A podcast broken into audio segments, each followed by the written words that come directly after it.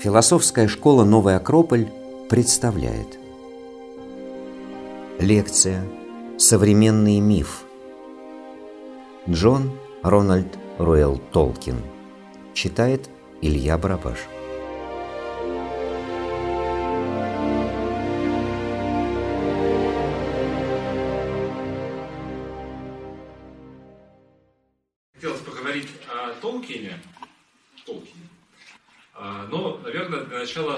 вообще, вот наверняка читали, или все, все читали или, или смотрели, может быть, а, вот эти фильмы «Хоббит» и «Сын колец» или книги. Кто, кто читал? Ну, Стивена колец читал. Читали, да. прослушал аудио. Ага. А кто читал? Никто не читал еще? Первую часть. Только первую книгу, в смысле? Да, первую. А, только начало. Ну, вот, да. А «Хоббита»? Понятно. Я просто буквально вот э, сейчас перед, перед лекцией смотрел в библиотеку, нашел это первое издание российское, ну советское, вернее, еще с 89 года, книги э, «Хоббита», и просто зачитался. Потому что, ну, и книга, и фильм, в принципе, ну, книга, наверное, хлеб каждого по-своему, просто очень увлекает, да, включает какой-то в процесс переживания, сопровождения, сопереживания того, что там происходит. Но начнем мы немножечко издалека. Вообще, в принципе, ну, вот, и тема наша «Современный миф» называется. «Современный миф» на примере Толкина. А, вообще, в принципе, слово «миф», ну, или как-то понятие «миф», оно связывается, наверное, больше как-то чем-то древним таким. Там, а, Геракл, какие мифы еще там на слуху, да, Геракл, Гильгамеш, не знаю, там, Тезей, ну, греческие, наверное, большей частью, да, или римские. А современный миф это какое-то такое вот такое э, какое-то парадоксальное сочетание, да, либо современный, либо миф, да? либо древнее, либо современное. Это литература, сказка, может быть, какая литературная, там, да, как по-другому назвать можно. Но, тем не менее, это именно современный миф, именно миф. А почему миф? Вообще, что такое миф? Давайте попробуем это само слово поймем. Почему миф? Что значит миф? Что для вас такое миф? Это старинное предание Вот о богах старинное, старинное, да, предание о богах. Ага. О чем-то волшебном, мистическом, да? Да. Но старинное, интересно. Ага, так, а еще какие? Миф. Вот вы шли на лекцию, да? А, как, представляешь, какое слово привлекло? Современный, миф, Толкин. Какой из этих трех? А? Властелин словосочетание. Ага. Больше привлекло, привлекло слово миф Миф, ага. названии. Ну, то есть все равно, видите, старинное что-то такое, да, тут же все-таки современное. Современное, старинное как-то звучит немножко странно, да. Но а, мы рассматриваем миф, и будем сегодня рассматривать его не как что-то старинное, а скорее, сказал бы так даже, не, и не современное, и не древнее, а вневременное. То есть вот современные антропологии, психологии, ну, тем же самым Юнга, Мерчеляда, там, ну, сейчас бог знает с этими именами, сейчас не будем их, так сказать, вспоминать, рассматривается миф не как история о том, что было когда-то, как некая былина там или Муромца, да, а рассматривается как нечто вневременное, как некий путь или а, нечто, некие универсальные идеи или принципы, да, которые проживают человеком вне зависимости от эпохи, а, времени, какой сегодня на дворе век, тысячелетия и так далее. Да? То есть источник этого мифа не а, конкретные там древние или современные люди, а то есть они придумывают что-то такое. Источник этого мифа мы сами, то есть каждый из нас. В нас этот миф рождается внутри нас, можно сказать так, да? А, можно сказать так, этот миф живет в нас, и он может э, пробудиться, проснуться, как бы расцвести, развернуться изнутри, и мы в этот момент становимся кем? Мифологическими героями, да? Ну, а может не проснуться, конечно, да?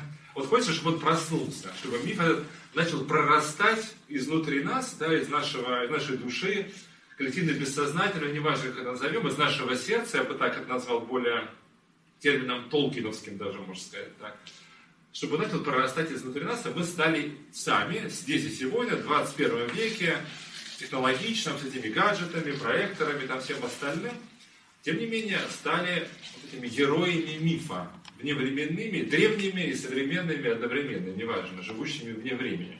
Вот. Поэтому миф – это путь героя, но путь, происходящий внутри нас самих, или рождающийся из нас самих.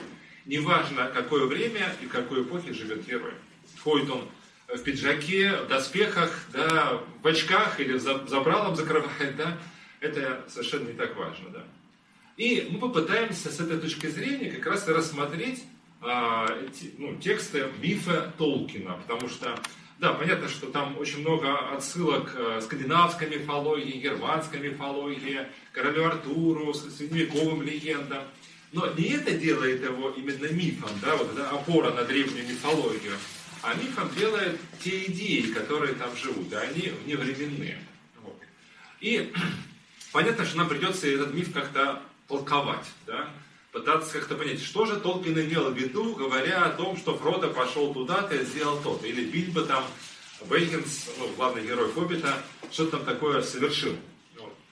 А понятно, что это очень такое неблагодарное занятие толковать а, какую-то литературу. Ну, сам Толкин, в принципе, когда это за эти 50 лет примерно, даже больше 50 лет после выхода и «Хоббита», и «Властелина колец», сталкивался, наверное, с миллионом попыток его толкования, вот, потому что, э, ну, естественно, что это всегда вызывало вопрос, а что же он хотел сказать? И там много разных версий есть, вплоть до, то есть, самых таких конкретных, ну, помните же, кто примерно хронологию примерно представляет, да, «Хоббит» был написан до, до Второй мировой войны, а «Властелин колец» писался, ну, практически, в том числе во время Второй мировой войны, и поэтому неизбежно толкование, что вот, например, Мордор это нацистская Германия там, и так далее, да?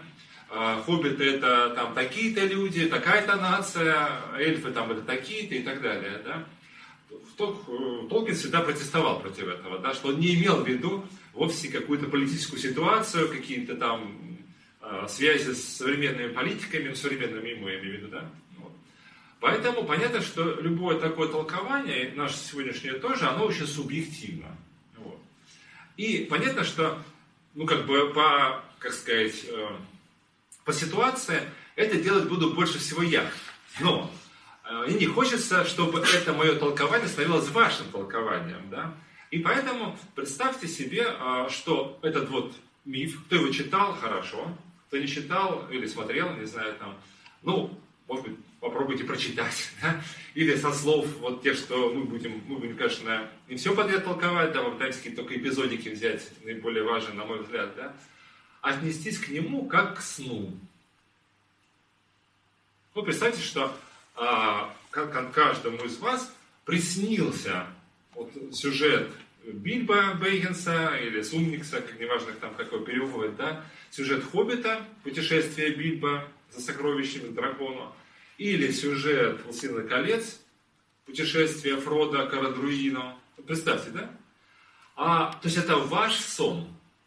Потому что миф, он всегда обращен не просто к какому-то обобщенному такому вот, как сказать, читателю, условно говоря, да, универсальному такому читателю, да, он обращен, это вот важно понять, именно ко мне лично, ну, в смысле, каждому лично, да, и стало быть, каждый толкует его, да, пытается понять его сам для себя. А я буду, то, что, по, по идее, я поделюсь просто своим пониманием для себя самого.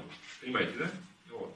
Но я надеюсь, что, а, может быть, это послужит толчком и вызовет интерес, чтобы начать это толковать для себя самого, можно сказать, так, для каждого из вас. Понимаете, да? То есть вот подход именно не в том, что это некое слово истины, которое я сейчас произнесу. На самом деле Толкин имел в виду вот это вот. Да? Вот. Я не знаю, что в виду Толкин. Я понимаю, что я для себя понял в этом мифе. Понимаете, да? И надеюсь, что вы тоже для себя что-то откроете, может быть, совсем не похожее на то, что я буду говорить. Но это будет ваш сон, ваш миф и ваше путешествие, можно сказать так, внутрь самого себя. Понимаете, да? Вот, поэтому вот такой вот а, а, такой подход. Вот, миф как сон. Вот. А, а потом, может быть, когда мы это для себя откроем, да, ну, сон всегда снится ведь не просто так, понимаете, да?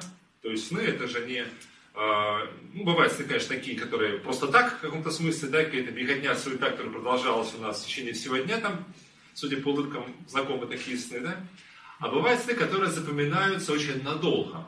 Вот Толкин, наверное, писал сны, которые такие долгоиграющие сны, которые, может быть, вспоминаются всю свою жизнь. Можно вспоминать их, да, и они будут давать какой-то толчок, как будто мы всю жизнь разыгрываем или ну, как бы идем, переживаем этот сон, да, проживаем его, да. И интересно, что «Властелин колец» в самом конце, в самом финале, когда уже они возвращаются из путешествия, Фрода и его друзья, хоббиты, четверо хоббитов возвращаются в Шир, Хапитон или Хапитанию, да, а, они как раз об этом говорят. Одним кажется, что вот все это им приснилось, все это путешествие, в каком-то смысле они правы, потому что в каком-то смысле это самые интересные, самые глубокие вещи, в каком-то смысле разыгрываются во сне. Вот. А одному из них, ну, собственно, Фрода, да, кажется наоборот, как раз он снова сейчас засыпает.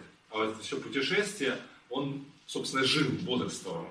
Ну вот, считайте, что, что, что вам ближе, можно сказать так, да? Фрода или, все, или мнение остальных хоббитов, да? В каком-то смысле они, наверное, и, и, те, и другие правы. Вот. Но мы начнем с Бильбо, а, то есть первой книги Хоббита. Вот. И а, попытаемся просто понять, какие такие вот мифологические или архетипические образы все-таки встречаются у книги Толкина. Вот. Думал он об этом, специально он их создал, можно сказать так, да? На самом деле не так важно. Я прочитаю одну цитату сейчас из письма Хоббита. Не Хоббита, а Толкина, конечно. Вот. Из письма а, Толкина какой-то одной из своих э, корреспонденток. И я вот сейчас, сейчас, сейчас, сейчас, сейчас. А, вначале он пишет, «Властелин колец писался для собственного удовольствия. Я проверял, способен ли написать большое произведение и пытался выразить, а, здесь он подчеркивает, веру во вторичный мир. То есть в некий мир, существующий параллельно нашему, можно сказать так, да? Создавалась книга медленно, там и тогда писал десятилетия, а потом еще почти 10 лет выверял буквально вот каждую деталь, да, то есть это такая очень скрупулезная работа была. А дальше, а дальше он пишет о том, что к нему э, приходит человек, причем интересно так, но он с юмором пишет, что а, несколько лет назад в Оксфорде ко мне заглянул человек, чье имя я, к сожалению, позабыл. Хотя оно, по-моему, достаточно известно. Такой вот.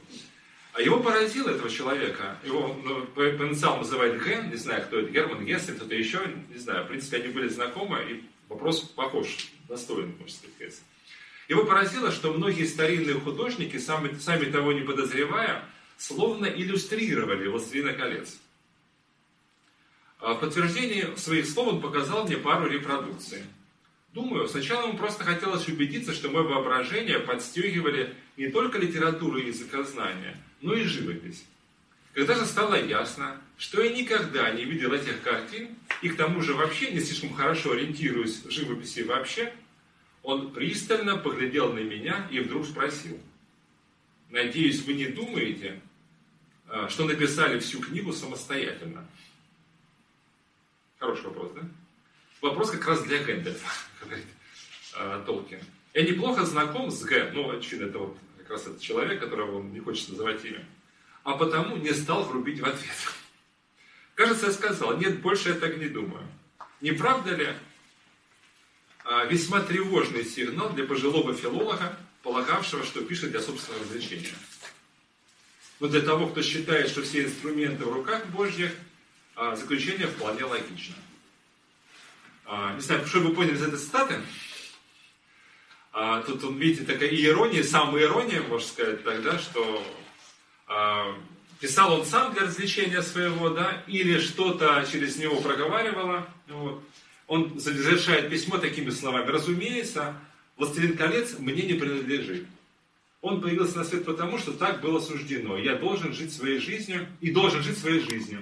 Хотя, естественно, я буду следить за ним, как сидят за ребенком родителя. Вот. Ну и так далее. То есть, собственно говоря, а, что-то проговорила, можно сказать, так душа, душа, можно сказать, Гэндальфа, да, потому что очень похоже, наверное, Толкин с Гэндальфом, по-своему, такой параллель можно провести. А, и поэтому будем говорить об архетипах, которые встречаются вот в текстах э, Толкина, Хоббите и Властелине колец. Но давайте начнем с Хоббита, еще раз говорю, да?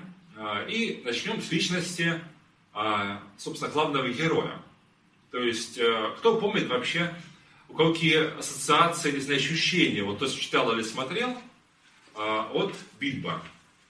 Какие вот впечатления от этого хоббита, человека, скажем так. Потому что понятно, что это человек тоже по-своему. Авантюрист. Авантюрист. Ага. Искатель приключений. Искатель приключений. Угу. Какие еще?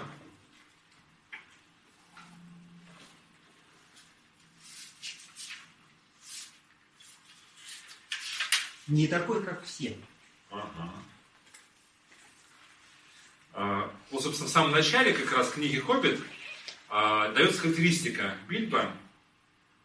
И оказывается, что он а, принадлежит потомок, можно сказать так, двух родов. Бейтинцев, почтенных таких, вот почтенного семейства, с которым в принципе ничего такого странного и необычного быть не может, да? А, ну вот, с ними никогда ничего не приключалось, и они не позволяли себе ничего неожиданного. Всегда можно было угадать заранее, не спрашивая, что именно скажет тот или иной Бейгинс по тому или иному поводу.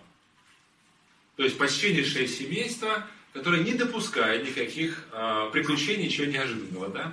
Однако, к несчастью Бильбо, или к счастью, может быть, на самом деле, в его, э, так сказать, роду затесались и другие, другое семейство, семейство Туков, Туков, да, которые были ну, не столь почтенны, потому что иногда с ними происходили какие-то неожиданные события. Кто-то исчезал, куда-то отправлялся путешествовать, и хотя это пытались замять, как-то придать максимально деликатный вид, да, но это не всегда удавалось, и поэтому у них была слава не совсем почтенного семейства. Поговаривали даже, что а, в крови туков течет кровь эльфов, потому что некий предок, можно сказать, туков когда-то вышел за эльфийку. И вот эта эльфийская кровь, она как две таких линии, можно сказать так, да, сливается э, в Бильбо. Э, добропорядочная, такая бюргерская, условно говоря, да, э, домашняя, хоббитская, в таком квадрате, я бы сказал, даже хоббитская, да, кровь э, бехинцев, спокойных, домоседов, ничего никуда нос не, не кажущих, и какая-то вот закваска, которая э, пришла от эльфов. А эльфы, кто такие эльфы? Помните? Помните? Никто никогда не общался с эльфами. существа скрыли. А, скрыли, это, это да, это, но это не совсем, если вы скажете это при толкинистах, например, да, они вас просто съедят. Вот. Эльфы, да, с точки зрения мифологии древнегреческой, это маленькие существа, такие с крылышками, да, но любой толкинист сразу же на это вспомнит, э, ну, помните, эльфы, да, Элрон, там, вообще совсем не такое с крылышками бабочка, да, суровые воины, мощные, могучие, там, и так далее, да. Мы будем исходить из Толкина. Понятно, что не вопрос со спора, кто из них более прав, да, сейчас не принципиально важно. Бессмертные. Бессмертные существа, живущие одновременно в двух мирах. Да, мы исходим из идеи Толкина, да. То есть мира видимого, смертного, временного, да, и мира иного. То есть э, мира, где живут, э, куда попадают хоббиты, можно сказать, или попадает только Фродо, когда надевает кольцо. Он начинает видеть каким-то другим зрением немножечко, да? Вот.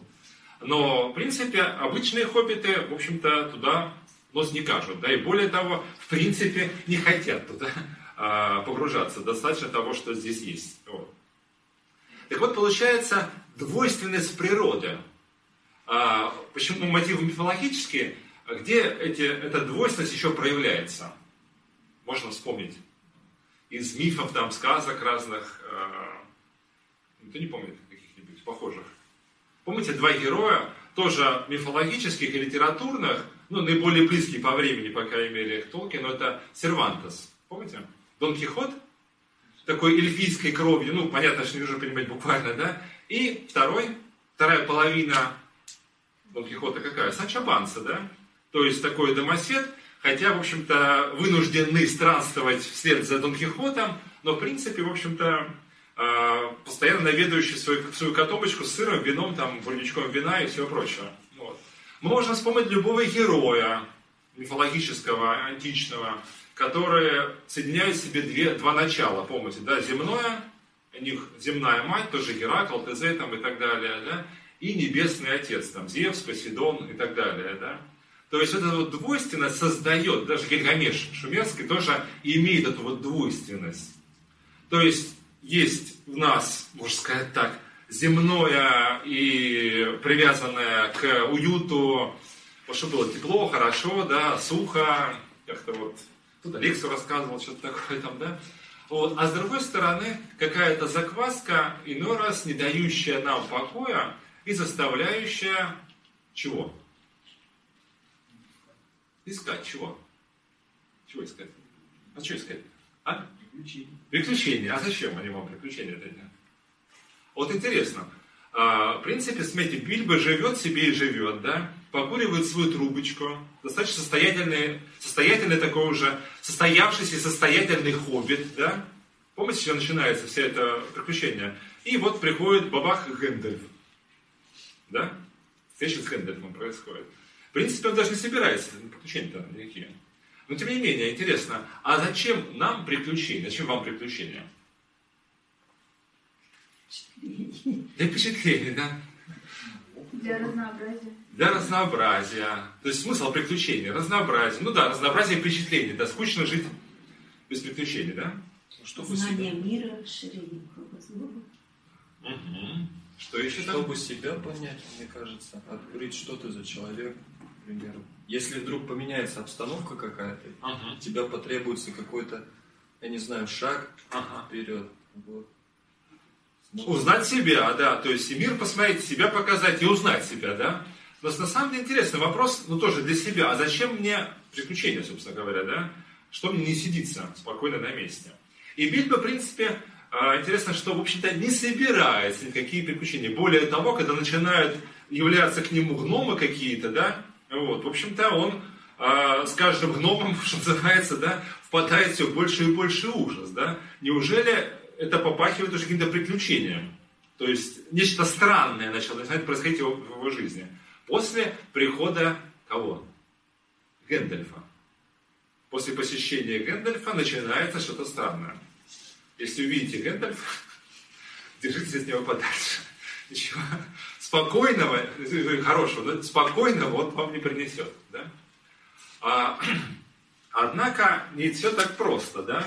Помните, они сидят, гномы эти пируют, да, и хотя, ну, тут, конечно, Гэндальф никогда только отрывается со своим юмором, своим показывая очень глубоко английское, тонкое, да, где Бильбо говорит, «А, надеюсь, вы не уйдете до ужина. Так он спрашивает с некой надеждой, что все-таки они уйдут до этого самого ужина. На что им отвечает Торин, мы после ужина не уйдем. Так что нормально, в общем. Вот, мы пришли надолго, да. И они а, требуют принести им, если помните, а, музыкальные инструменты и начинают петь свои песни, да. И вот что происходит, что происходит, вот, что происходит, а, вот это пение. Я не буду сейчас саму песню вот, прочитайте. А, и слушая их пение, Хоббит почувствовал, как в нем рождается любовь к прекрасным вещам, сотворенным посредством магии или искусными умелыми руками. Любовь яростная и ревнивая, влечение, живущее в сердцах всех гномов. И в нем проснулось что-то туковское. Ему захотелось видеть громадные горы, слышать шум сосен и водопадов, разведывать пещеры, носить меч вместо трости. Чувствуете, да? Все, он попался, да? Вот это вот, а, он еще сам бо- боится даже этого, да? То есть какая-то сторона его, это вот бейхеновская, воспитанная 50 лет практически жизнью в этой норке, да, комфортабельной, она этого боится, но уже вторая сторона, эта закваска, да, уже начала, разбуженная этими песнями, да, разбуженная этими, этой музыкой, начала в нем просыпаться, да. А, Чувствуете, да? Видеть громадные горы, носить меч вместо трости. Хотя он даже не представляет, что это меч вообще-то это оружие, его можно применить. Да? И пещеры, в которые он мечтает опуститься, да, полны кем? Помните, гоблинами, в общем-то, далеко не добродушными и радушными, так сказать, гостеприимными хозяевами, понимаете, да? Вот. Но уже он вступил на скользкую дорожку, можно сказать тогда. Он говорил как-то, да, если идешь, э, вступил на дорогу, держи за чтобы тебя не унесло по этой дороге. Э, да еще без платка, как помните, он отправляется в это путешествие, даже забыл на свой платок. А он отправляется в путь буквально через день, они, гномы остаются на ночь, да, они строят планы, и оказывается, своему удивлению и, может быть, даже ужасу, что Бильбо оказывается представлен им как, кто, помните? Профессиональный взломщик, да, ну, как бы взломщик, разведчик, можно сказать, там, да, какой-то вот Супермен, чуть ли не Супермен, да, который способен взломать, в общем-то, все и добыть любые сокровища. Понимаете, да? Вот. Что, в общем-то, в жизни Бильбо никогда в страшном сне, наверное, такого присниться не могло. Вот. Однако, спустя не проходит и суток, как он же отправляется в путешествие.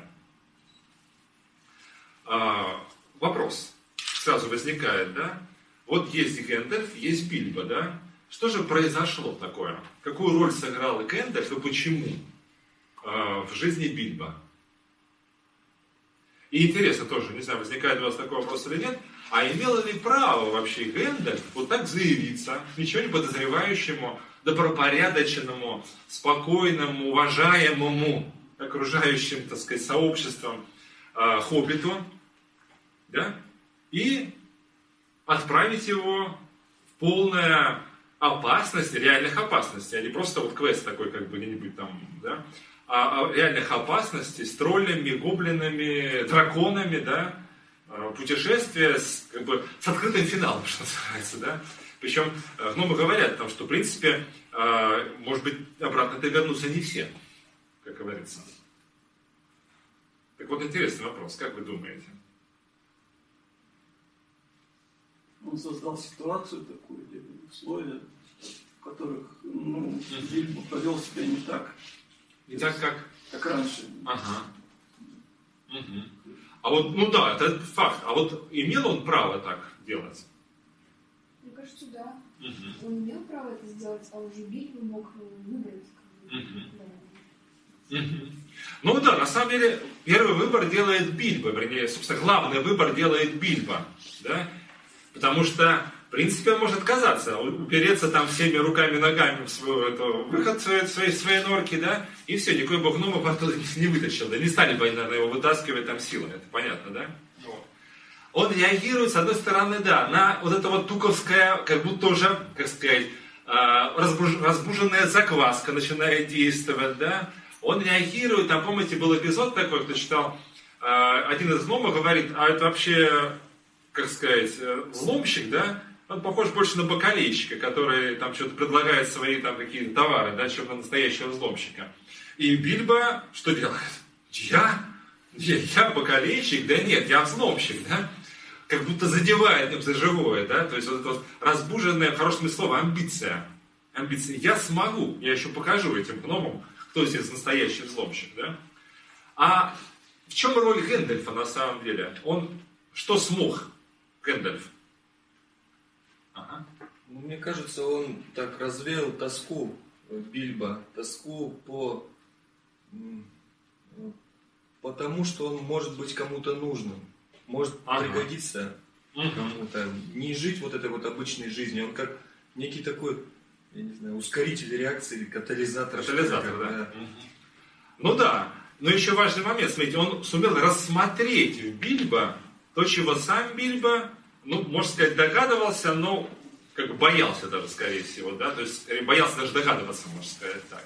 Увидел в Бильбо то, что на самом деле есть в нем. Где Бильбо настоящий, интересно? Тот Бильбо добропорядочный, который вот ходит, вот сидит в этой норке, да, с этим, с трубочкой своей, или тот, который отправляется в путешествие, да, а, собственно говоря, проходит их довольно-таки сурово, помните? А, с гоблинами, лесными эльфами, драконом, пауками. Ну, то есть там наберется десяток таких, да? Кто из них настоящий Бильбо? Как бы... И, может быть, сразу как бы вопрос к себе, да? А, скажите, интересно, ощущали в себе что-то туковское? А? Вот а, э, это более настоящее или менее настоящее? Где настоящее? Да, там и то, и то настоящее. Пос... тоже, и Бильбо тоже было, то и то. то есть, ну да, да. Рэндольфом бы так и жил. Угу. Ну, рядом с Гэндальфом, наверное, быть просто обычным Бильбо, наверное, было бы невозможно просто-напросто, да? Вот. То есть, по сути дела, да, сложный вопрос, на самом деле. Действительно, какой из них более, какая половина, да? Наверное, мы иногда, как сказать, настоящее в нас или реально одно, а потом другое, да? И это такой постоянный вопрос выбора, можно сказать, не глобального на всю жизнь, понятно, да? А повседневного выбора. Вот в этой ситуации, да, я кто? тот самый тук, потом, потомок древних туков или потомок этих самых бейгенсов там, и так далее. А, что происходит дальше? Да, на самом деле интересно, мы говорили о приключении или о путешествии, да, а, разнообразие, познание самого себя. В принципе, если мы посмотрим на разные мифы, мы увидим, что герой всегда совершает путешествие. Это то, что называется таким, может быть, не знаю, незнакомым страшным словом, инициатическое путешествие.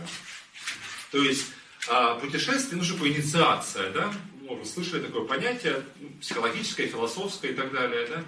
А, посвящение, да?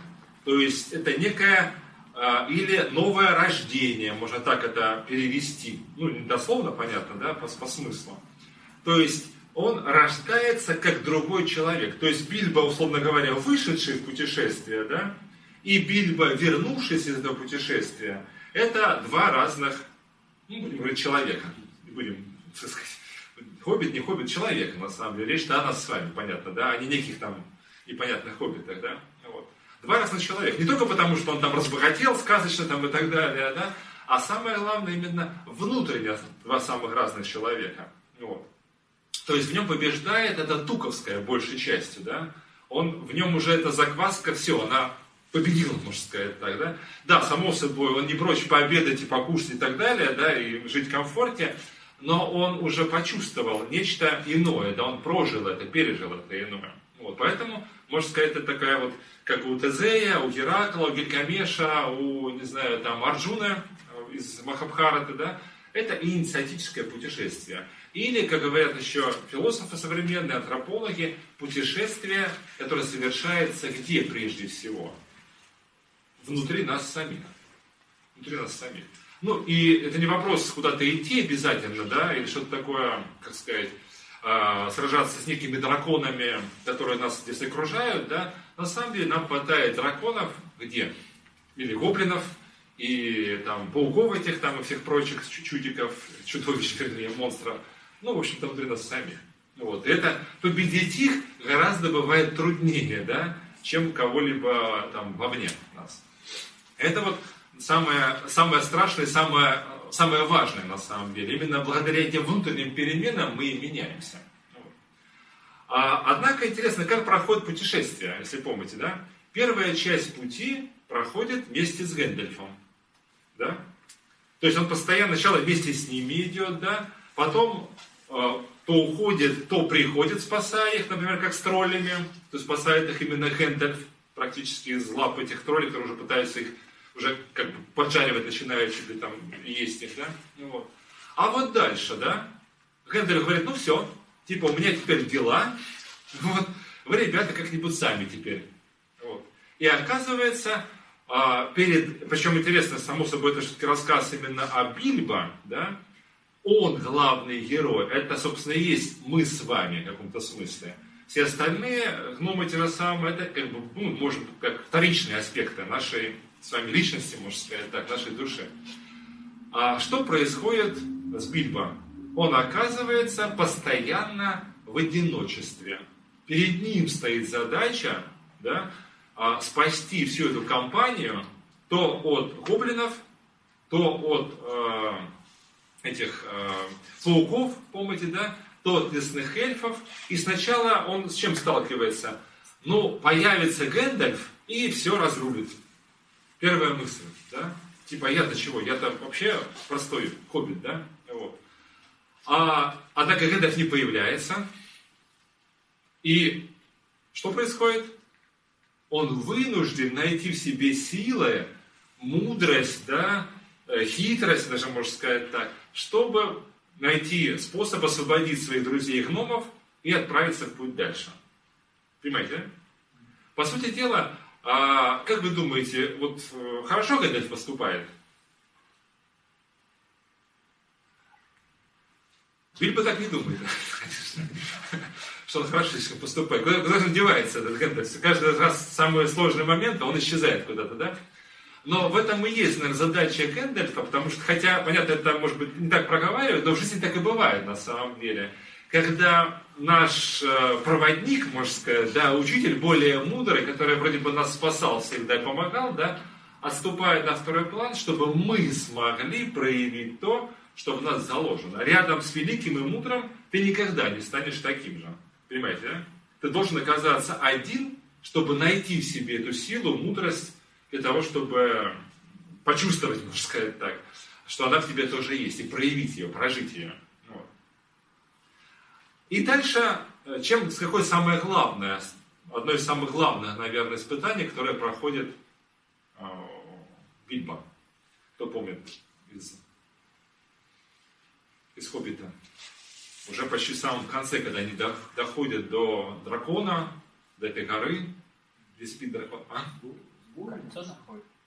Не, кольцо, да, кстати, это, мы сейчас еще пойдем, это тоже важно. Причем с кольцом это, как бы, вроде бы оно не самое важное, ну, с точки зрения Хоббита, в смысле этой книги, да, там оно не особо выделяется, да, но мы к нему вернемся, да, потому что оно оказалось, оказалось судьбенным и одним из самых важных, да, с точки зрения дальнейшего развития событий, да.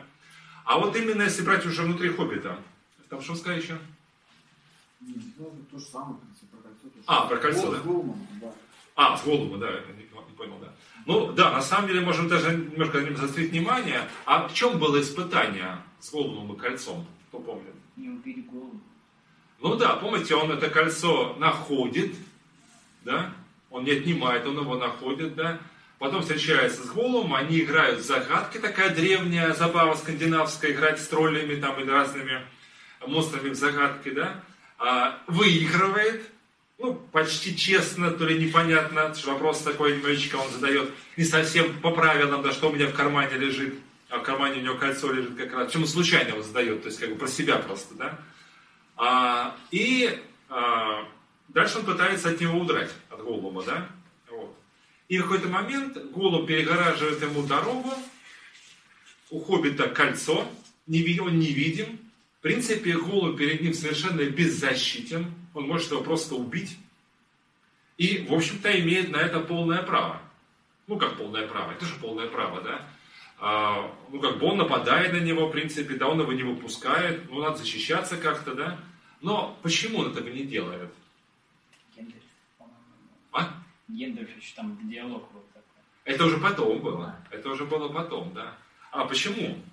Хоббит Бильбо не делает этого. Кто помнит?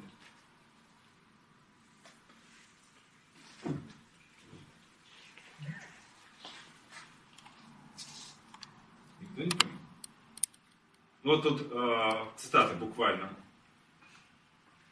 А, Ну так нечестно, думает э, Бильбо. Он теперь не виден, то есть про себя, то есть я теперь не виден. У Голума нет меча. В сущности, Голуб не угрожал его убить, пока еще не пытался. И он такой жалкий, а, одинокий и потерянный. Неожиданное понимание, жалость, смешанная с ужасом, заполнили сердце Бильбо. Он на мгновение представил себе бесконечные неразличимые дни, без света и надежды на улучшение, жесткий камень, холодную рыбу, посматривание и бормотание, ну и так далее, да. И он перепрыгивает Голума и, собственно говоря, оставляет его в живых. Да, то есть, видите, интересный момент, не знаю, там, ну это, понятно, перевод, да, за, жалость, сострадание заполнили его сердце. И когда потом, собственно говоря, уже «Властелин колец», э, они беседуют, Фродо беседует с Гэндальфом, да, именно об этом говорит Гэндальф, что именно благодаря жалости и состраданию, только поэтому Бильбо остался Бильбо, да, кольцо не починило его. Не, не починило и не сделало его таким же, как Голум, можно сказать так. Вот. Но это да, это как бы серьезнейшее испытание, скорее судьбы дальнейшей, можно сказать, оно в каком-то смысле судьба Средиземья висела на волоске, по сути дела, да, хотя он даже не представлял себе, что происходит. Интересно, что э, говорю сразу, да, что в первом издании Хоббита этого не было. Все было гораздо проще. Вот. А, Толкин переписал эту сцену после написания уже «Властелина колец».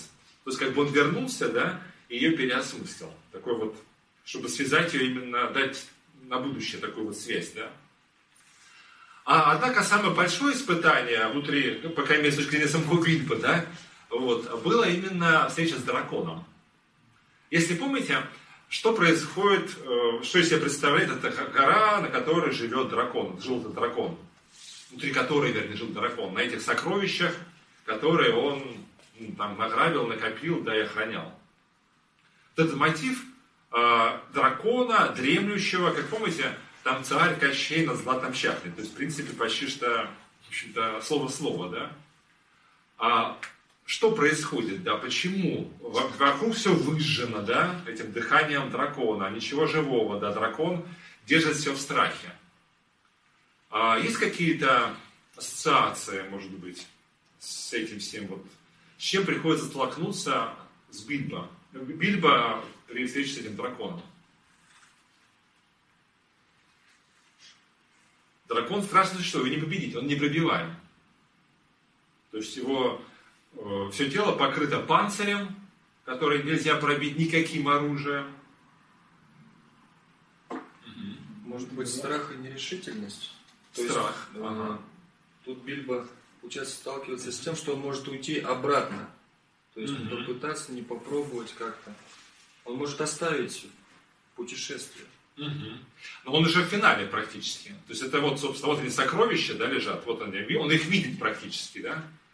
А, ну, на них лежит дракон. Страх. Первое страх, самое главное. А второе, там, может быть, не так ярко об этом говорится, а, есть такое, э, объясняет, вернее, Гендальф объясняет это, и многие там другие герои говорят, о драконьей болезни. А в чем эта драконья болезнь проявляется?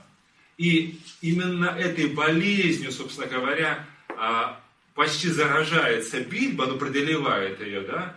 Но некоторые герои, вместе с ним идущие, ну, в частности, Торин, если помните, да, он как раз заражается этой болезнью. И, собственно говоря, только смерть его исцеляет почти что. Перед самой смертью он как бы сбрасывает с себя это, э, эти чары, можно сказать, драконьего, драконьей болезни. В чем эта драконья болезнь проявляется? Алчность. А, да, жадность не вопрос, э, понятно, что мы с вами не лежим на, на, на сокровищах с вами, да, то есть, а, но что же это за дракон, которым приходится толкнуться этому Бильбо внутри нас? Как вы думаете, вот какие можно ассоциации провести?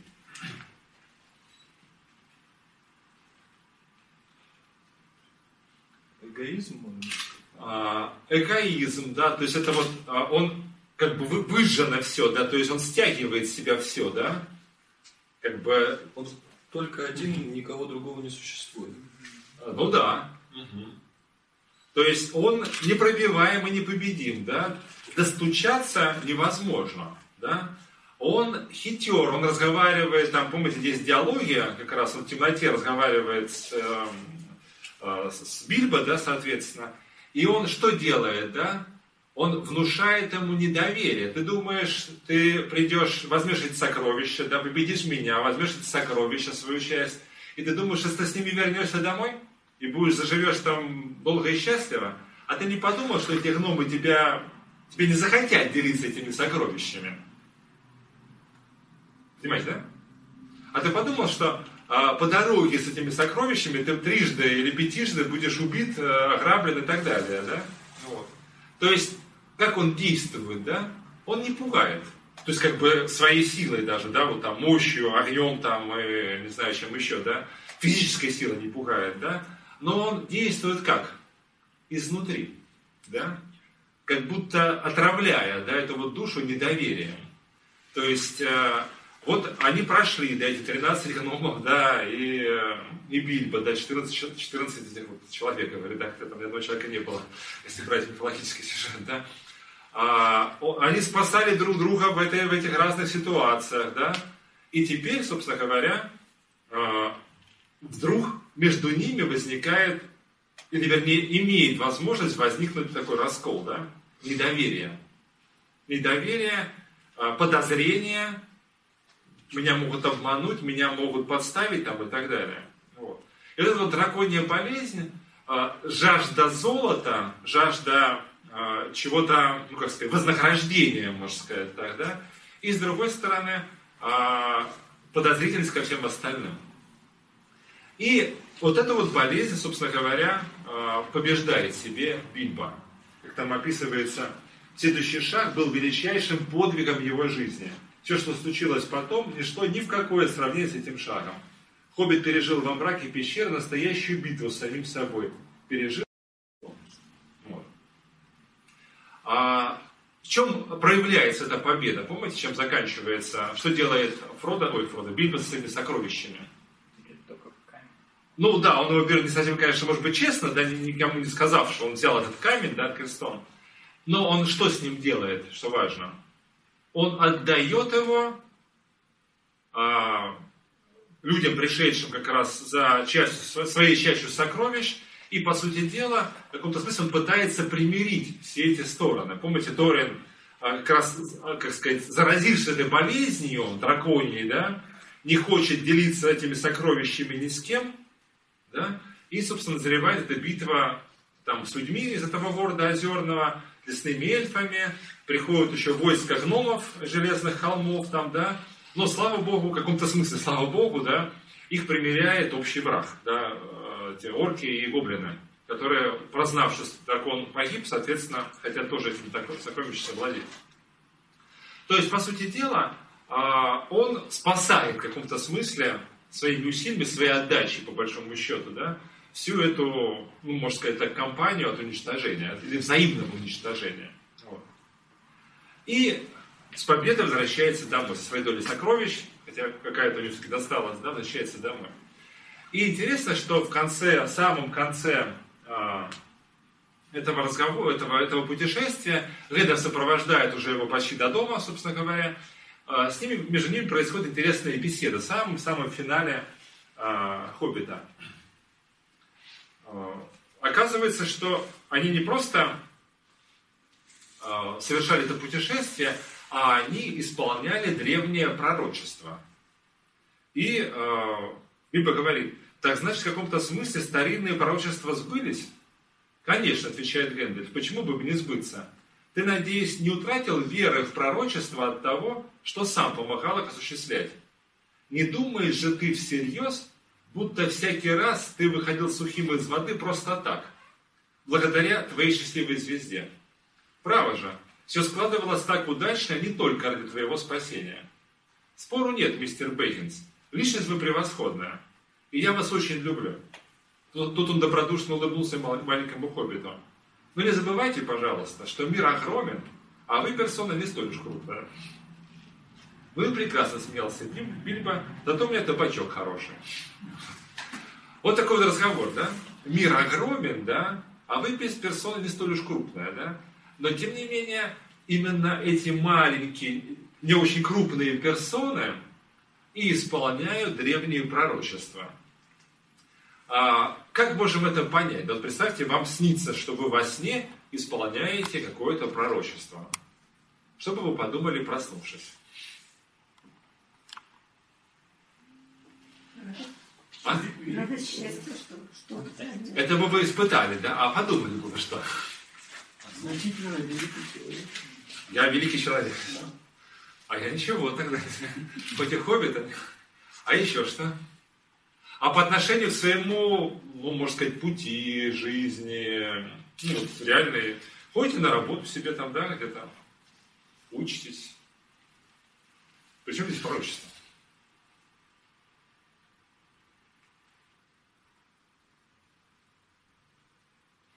Что это могло значить?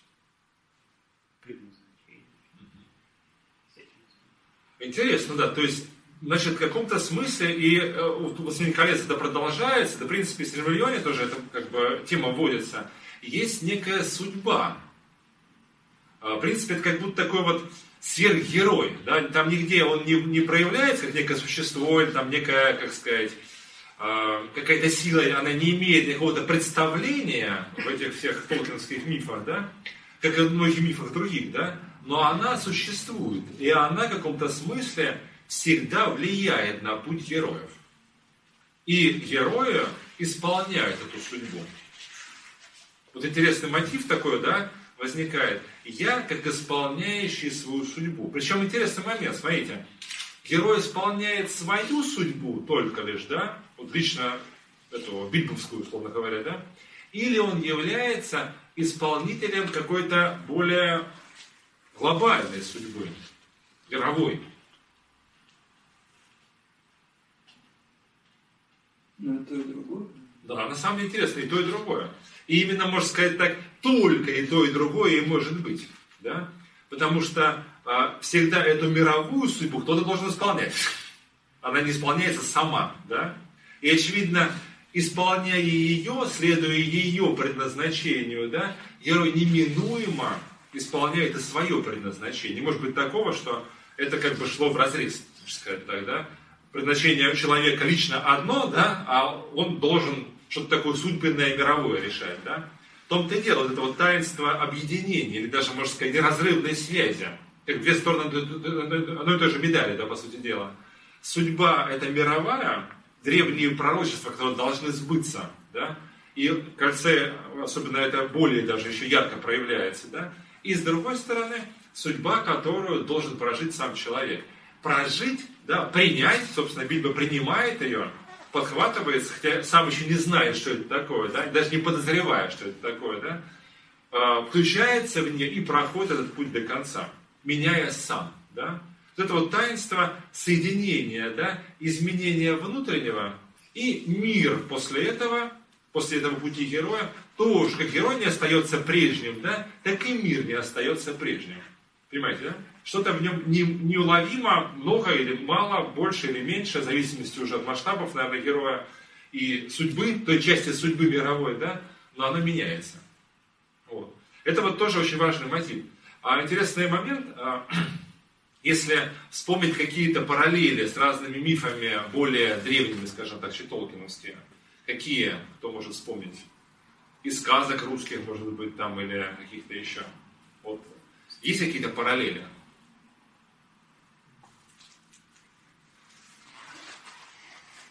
Есть такой на себя переложить, да, и со своей жизнью, может быть, как-то это связать. А, помните Калика Перехожая, Илья Муромец? Лежит себе Илья Муромец на печи, да? Помните? Приходит Калики, да, дай попить, говорит. Он им приносит, а они говорят, ну-ка пей сам. Чем заканчивается, представляете, да? Становится Илья Муромец, из лежалого, это 30 лет на печи лежал, да, встал и пошел, да, и стал богатырем. Имели право калики перехожие такие эксперименты над людьми? Вот. Не ожидал человек, да? Русские сказки с чего начинаются, да? В принципе, герой никуда не собирается. Ничего не планирует, да? Но вдруг включается, оказывается в этом путешествии, да? Вот. И проходит его до конца. И только поэтому возникает сказка, да? О тех героях, которые не начали путешествие, приключения, сказки не возникает, да? И «Властелин колец» там Фродо с иногда обсуждают эти моменты, да, про сказки, да? Сказки вообще, как начинаются, как заканчиваются, да, и заканчиваются ли вообще эти сказки, когда, когда-нибудь, да, или они бесконечные. Герои только приходят и уходят. Вот.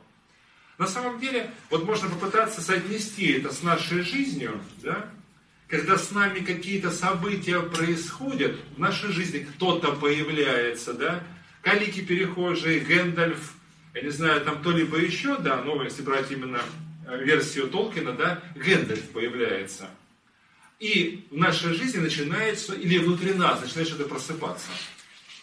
И мы либо это, что, пускаем в нашу жизнь, то есть соглашаемся с этим, принимаем это, Не в смысле Гэндальфа как такового принимаем, я имею в виду, да? А то, что пробудилось в нас, это туковская, в кавычках, да? Туковская, эльфийская, как хотите, в нас пробудилось, да? Принимаем это и даем возможность этому проявиться, прожить. Сами не подозревая, что на самом деле или к чему это может привести. Понимаете, да? Помните, а, с Бейкинсом не, не это, все понимали, что они скажут в ответ на какой-то вопрос. Все предсказуемо, все понятно, все ясно. Что будет завтра, понятно, что будет послезавтра, что будет через 10 лет, тоже понятно. А с Туковским каждый шаг через 5 минут непонятно, что будет.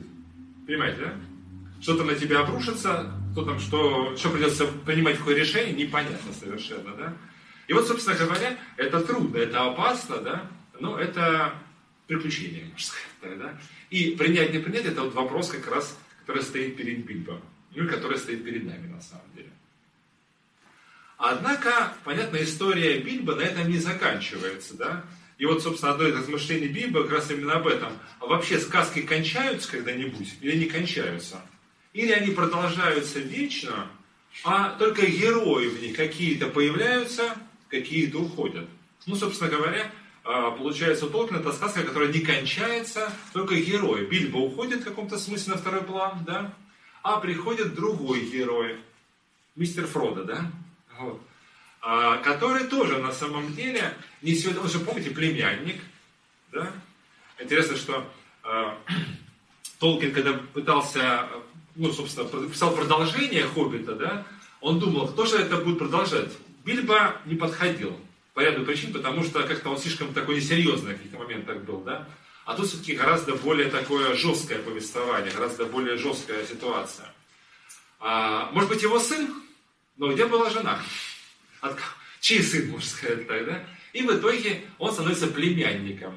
Как некоторые герои и древних мифов, соответственно, племянники какого-то бывшего героя, не, не прямые сыновья, можно сказать так. Итак, Фрода. Фрода Сумникс, Бейкинс, неважно, да, Торбинс и так далее, да а, племянник. А, что общего между Фродо и Бильбо? А, интересно, что они родились в один тот же день.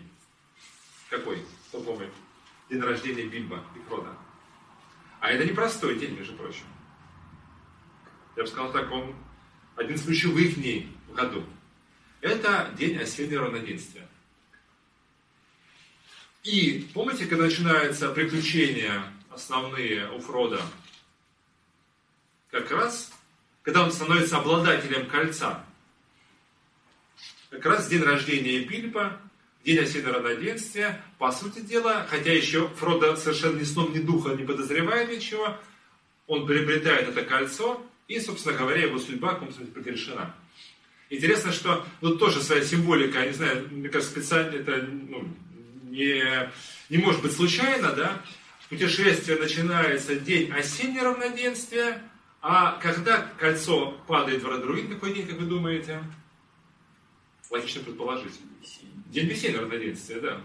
Ровно день весеннего равноденствия а они оказываются на Радруине и бросают кольцо в жерло этой горы. Вот. То есть такое вот путешествие, интересно, а, заметьте, да, если я проходил, был на лекциях у нас, да, наверняка полосов истории проходили, если представить себе вот движение Солнца, вот она весна, да, летнее состояние, самый пик, да, потом до осени спускается, и дальше как бы вторая часть этого периода проходит как бы под землей, да, между осенью и весной, да, как будто солнце находится в том мире. Представляете, да? Вот. А, и именно в этом мире происходит путешествие. Ровно полгода оно длится.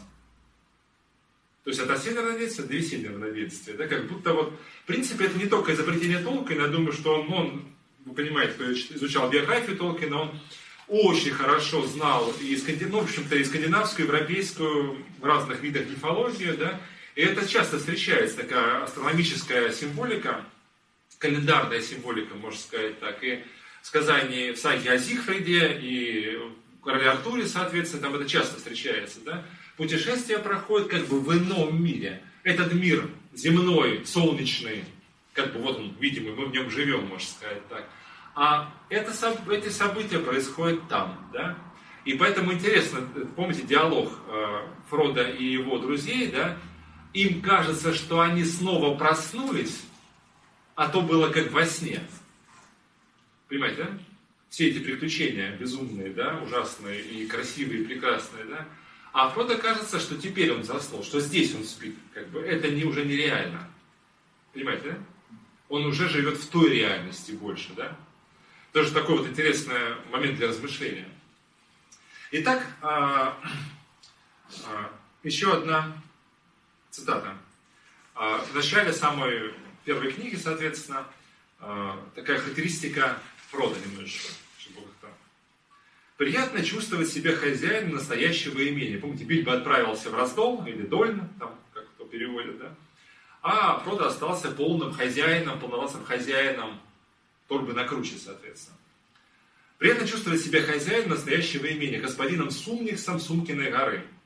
Весьма приятно, и несколько лет Фродо был совершенно счастлив и совсем не заботился о будущем. Но от года к году, где-то в самой глубине сознания хозяина засумок, росло сожаление о неких упущенных возможностях. Временами, особенно осенью, он вдруг начинал грустить о каких-то диких краях, и странные видения незнакомых гор наполняли его сны. Тогда-то Фродо и говорил себе, а что, может однажды и я уйду за реку? Но тут же отвечал, не сейчас, конечно, когда-нибудь потом. Представляете, да? То есть вот а, с чего начинается это путешествие, да? Не знаю, как у вас осень переживает. Сейчас, конечно, зима, э, зима ну, почти зима. У нас зима. Великанская зима, можно сказать так, как с китайской мифологией. Но вот я не знаю, что вы чувствуете осенью, когда уходят, как будто жизнь уходит, да, из этого мира, да, листья падают, да, как будто вся природа не умирает, а именно как будто уходит в иное, да, а, особое время, да, осень. Рассказала мне о самом главном, да, как поется песня. То есть вот это вот ощущение чего-то, тоска, я бы сказал даже так, не ощущение, а тоска почему-то не сбывшемуся, об упущенных возможностях, что может в моей жизни что-то произойти или происходить, да, но не происходит. Вот это вот а, а ощущение, которое, которое пишет Толкин, оно есть, видите, и в Бильбо, только там оно скрыто, да, и проявляется благодаря музыке, да. Здесь оно проявляется по осени, когда вот мы видим это природоувидание, да. А, но и то, и другое роднит, наверное, и Фрода, и Бильбо иногда с нами, мне кажется, да, вот с теми, ну, я думаю, со всеми нами, с любым человеком на самом деле. А вот когда мы по, по, по осени, а может быть не только по осени, на самом деле, где-то на осень до этого ждать, да, чувствуем какую-то тоску по несбывшемуся. Я проведу параллель такую. Помните, может быть, кто читал «Бегущая по волнам» Александра Галина? Такое уже не очень популярное произведение в наше время, так понимаю, да? Там просто, помните, а, ну, кто читал, конечно, а, самое начало, буквально первый абзац, да, слова эти помню до сих пор, почти что дословно, да, иногда в молодости или в свете лет, да, или под старость или в свете лет, несбывшееся позовет нас. И мы тревожно оглядываемся, пытаясь понять, откуда пролетел этот зов. Это вот несбывшееся позовет нас. Это вот, а интересный момент, а где это несбывшееся прячется? Интересно. Мы тревожно оглядываемся, ну по Грину, да, ну в принципе считать то же самое, да, пытаясь понять, откуда этот зов прилетел, да, но откуда он прилетает? где мы чувствуем это несбывшееся? Где-то в нас самих. То есть на самом деле как будто правда в нас есть какая-то часть природы нашей внутренней, да, сердца, души, не знаю, который, как клубок ниток, да, который все еще, или почка не распустившаяся, да, которая, или как в клетке что-то сидящее, да, вот, что нужно выпустить, да, это душа пленница, такая вот красивый такой образ, красивый и печальный немножечко, да, душа узница. И нам нужно, да, или мы можем, нужно, ну, должны, как хотите уже можно называть это, или, по крайней мере, мы можем уж точно, да, дать ей возможность из этой клетки вырваться, этой почки распуститься, да. не сбывшееся в нас самих. Не вопрос там каких-то приключений, гор там и так далее, да, только внешних. Не вопрос, опять-таки, путешествий по всему миру, там, в поисках приключений или в поисках путеш... э, впечатлений, а вопрос этого раз... развертывания изнутри. Это должно пробудиться и развернуться изнутри. Даже если я буду сидеть весь, всю свою жизнь в одном городе, можно сказать так, да? Но я проживу эти приключения и совершу это инициатическое путешествие. И, по сути дела, Фродо совершает тоже это инициатическое путешествие, только здесь все гораздо более, ну что ли, судьбеннее, да? гораздо более серьезнее, потому что, а, по сути дела, выполняет еще и миссию. Если там все-таки, ну, как бы дракон, золото, как бы это все-таки, ну, это личное дело гнома в каком-то смысле, да? Да, это связано с пророчествами, но это касается только их судьбы во многом, да? А здесь на карту поставлена судьба, ну, можно сказать, так всего мира, по большому счету, да? Все, помните, это же конец третьей эпохи, ну, там, помните, все эти вот тоже циклы жизни, можно сказать так, там все это у Толкина очень тщательно разработано, это конец третьей эпохи, и в каждой эпохе, конец каждой эпохи связан с победой над Сауродом. Ну, или, вернее, над э, властелином зла, скажем так. Кто был Мордор, или Морхат, вернее, прошу прощения, да. Потом его, ну, можно сказать так, так как сам Морхат потерял способность воплощаться, вот, а его, ну, скажем так, ученик, доблестный, можно сказать так, Саурон, который теперь является его, ну, проводником на земле. Вот. И каждая эпоха должна с этим столкнуться. А, и Хэндальф, который мудр, и в нем как бы вот все эти эпохи перед его глазами прошли, помните, он из тех магов, которые пришли на землю тоже до людей еще, можно сказать так, и в чем-то имеют миссию, тоже вот это такое размышление о судьбе и роли Гэндальфа, охранять людей, да, помогать людям. Ну, людям в смысле, не только людям, я сейчас имею в виду широком смысле слова людей, да, включая сюда эльфов, и, и гномов, и хоббитов, понятно, тоже в этом смысле как бы сопровождать их, можно сказать так, да?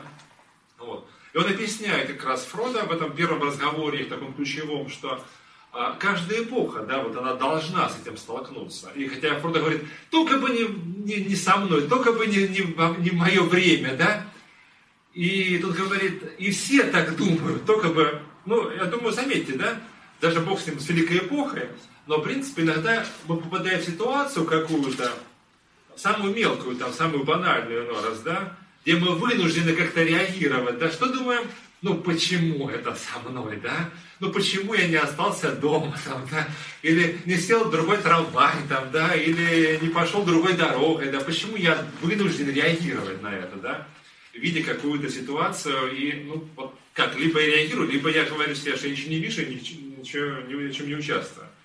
Бывало такое, наверное? Ну, а? Вот, да. А, в принципе, все очень узнаваемо на самом деле. То есть вопрос только глобальных каких-то спасения всего мира, да, на самом деле мы с этим сталкиваемся, ну, то, что каждый день, может быть, да, но повседневно, по сути дела, в обычной жизни.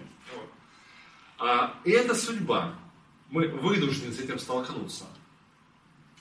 И сегодня, так же как вчера, не знаю, там, так же как и Толкин, в любое время оно имеет свою, ну, как сказать, свою задачу, можно сказать, свой долг, свою миссию, да, и нам важно ее почувствовать. И вот Фродо сталкивается с, с, этим, с этой миссией. Нужно взять кольцо это, кому-то, пока непонятно кому, но кому-то нужно это кольцо взять и бросить в Радруин. То есть единственный способ избавиться от этого зла. А, интересный момент. Но тут надо подключить еще может быть, э, как бы историю, хотя ведь интересный момент, что сначала написался «Хоббит», потом «Сын колец», потом уже «Серблеон». Такой как бы обратный, обратный путь. На самом деле, Серблеон описывает как раз, что было и до «Хоббита», и до «Властелина колец», до этой эпохи. И вот там описывается, что, хотя, ну, кто читал Толкина, он не говорит там о Боге. Там такого слова практически, ну, может, только а, типа Господь с тобой там встречается, высказывает уже, наверное, особенно с переводчиком, наверное, больше. Вот. Но там не говорится о чем-то высшем. Вот как бы нет понятия Бог, да? Но если мы изучаем более глобально, вот, и Сильмарион, всю эту историю Средиземья до этих событий Третьей эпохи, да, мы видим то, что все это было создано неким Эро Илуватаром, да, Эро это вот, читайте, на, на том языке эльфийском это Бог и есть, да, единое божество, Возможно, здесь, конечно, были взгляды Толкина как католика, он был таким очень добропорядочным католиком, вот, то есть, в смысле, единый Бог, да, вот, может быть, это взято из мифологии скандинавской то же самое, да, который все это создал, да, и его, э, ну, можно сказать так, э, сыновья Валары, да, которые включались в его песни, в его музыку, создавалась с помощью музыки, песни. Тоже такой красивый образ, да. Весь наш мир – это некая воплощенная песня Илуватара. Представляете, да? Такой вот красивый образ, да?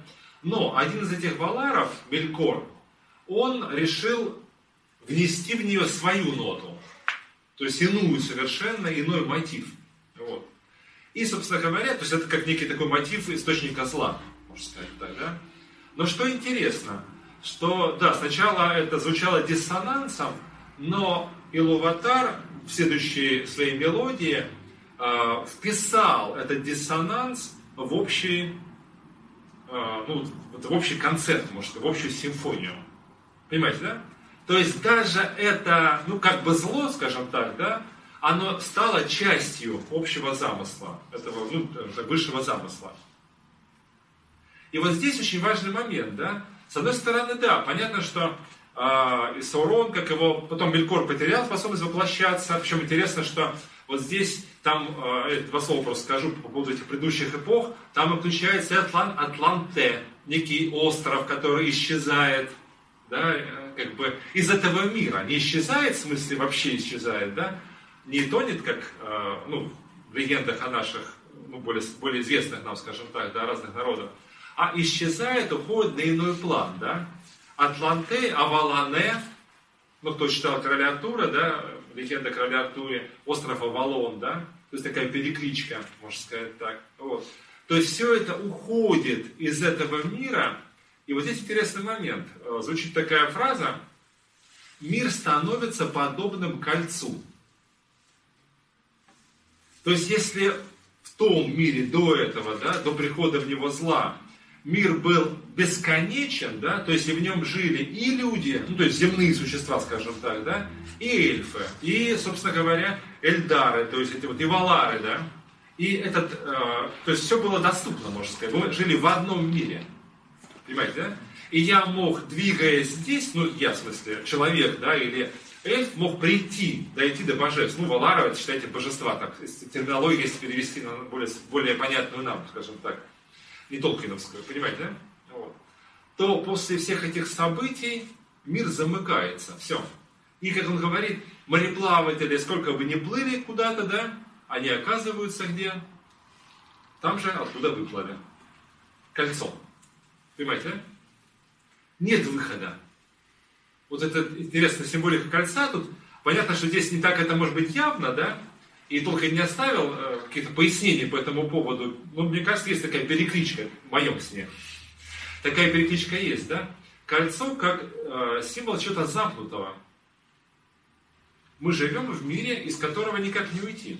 Куда бы ты ни шел здесь, да, куда бы ты ни двигался, да, ты можешь обойти весь мир, по экватору и поперек, через все полюса, условно говоря, да, но ты останешься там, где был. Понимаете, да? Искать нужно, искать пути именно, да, если мы говорим о пути с большой буквы, да, в другом измерении, да, и как он описывает, тем, и хотя это так, мир стал кольцом, кольцеобразным, да, как вот такая, некий аналог сансара, колеса сансара, можно сказать так, да, где мы вращаемся и не можем выйти из этого колеса, да? Но для некоторых есть, открывается прямой путь. Называем прямой путь, да, где где-то вот смыкается, можно сказать, все-таки два мира, да, найти эту точку смыкания, да, для того, чтобы дойти до Валаров, до божеств, да, до Валане, да, или Атланте, а, иногда можно.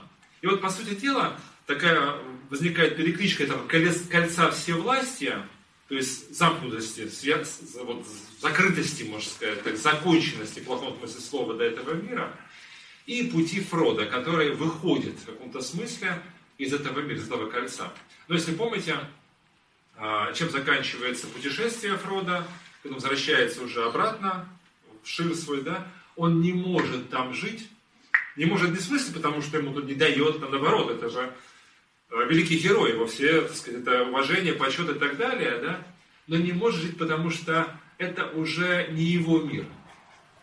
Он уходит в западную гавань, да, если помните, и уплывает как раз по этому прямому пути, можно сказать, так, возвращается к неким таким таинственным божественным истокам, можно сказать. Но о них уже, понятно, никто не пишет, Толкин не пишет. Вот. Так вот, возвращаясь обратно, да, то есть понимаем, да, что это вот э, миссия в каком-то смысле, да, это разорвать это кольцо, уничтожить это кольцо.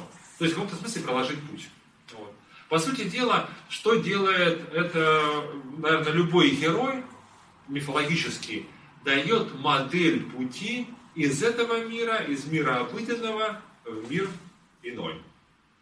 Будь то Геракл, будь то Гильгамеш, или, кстати говоря, многие исследователи проводят параллели да, между, ну, звучит немножко, конечно, так э, парадоксально, может быть, да, но между Фродо и Христом. Потому что как а, путь Христа, он как модель да, жизни вечной, как описывается, да, если взять ну, Священное Писание, да, так и Фродо пробивает этот путь, идет на жертву и проходит через смерть практически. А там есть эпизоды, когда он, ну, как бы умирает и возрождается снова, причем не один раз даже. Вот. А, то же самое здесь. Создает модель этого пути, по сути дела, выхода из мира вот этого обыденного, да, в мир, ну, можно сказать так, волшебный, магический. Итак, что же происходит с Фродо на этом пути? Не устали вы? Может, будем перерывчик делать? Или не будем уже? Ну, давайте не будем. Пацаны, молчите. Я сам решу. Мне кажется, что вы не особо напоминал. А, итак, э, что же происходит с Фродо? Понятно, что пересказывать весь путь мы сейчас не будем, да? А на самом деле мы можем найти в нем несколько этапов таких. Первый этап начинается с чего? с выбора. То есть уже сознательный, более-менее сознательный этап, да? Когда Гэндальф предлагает ему, ну, даже предлагает это кольцо, объясняет ему ситуацию, что вот так вот, да, вот, вот, объясняет ему, по сути дела, э, вот этого действия судьбы.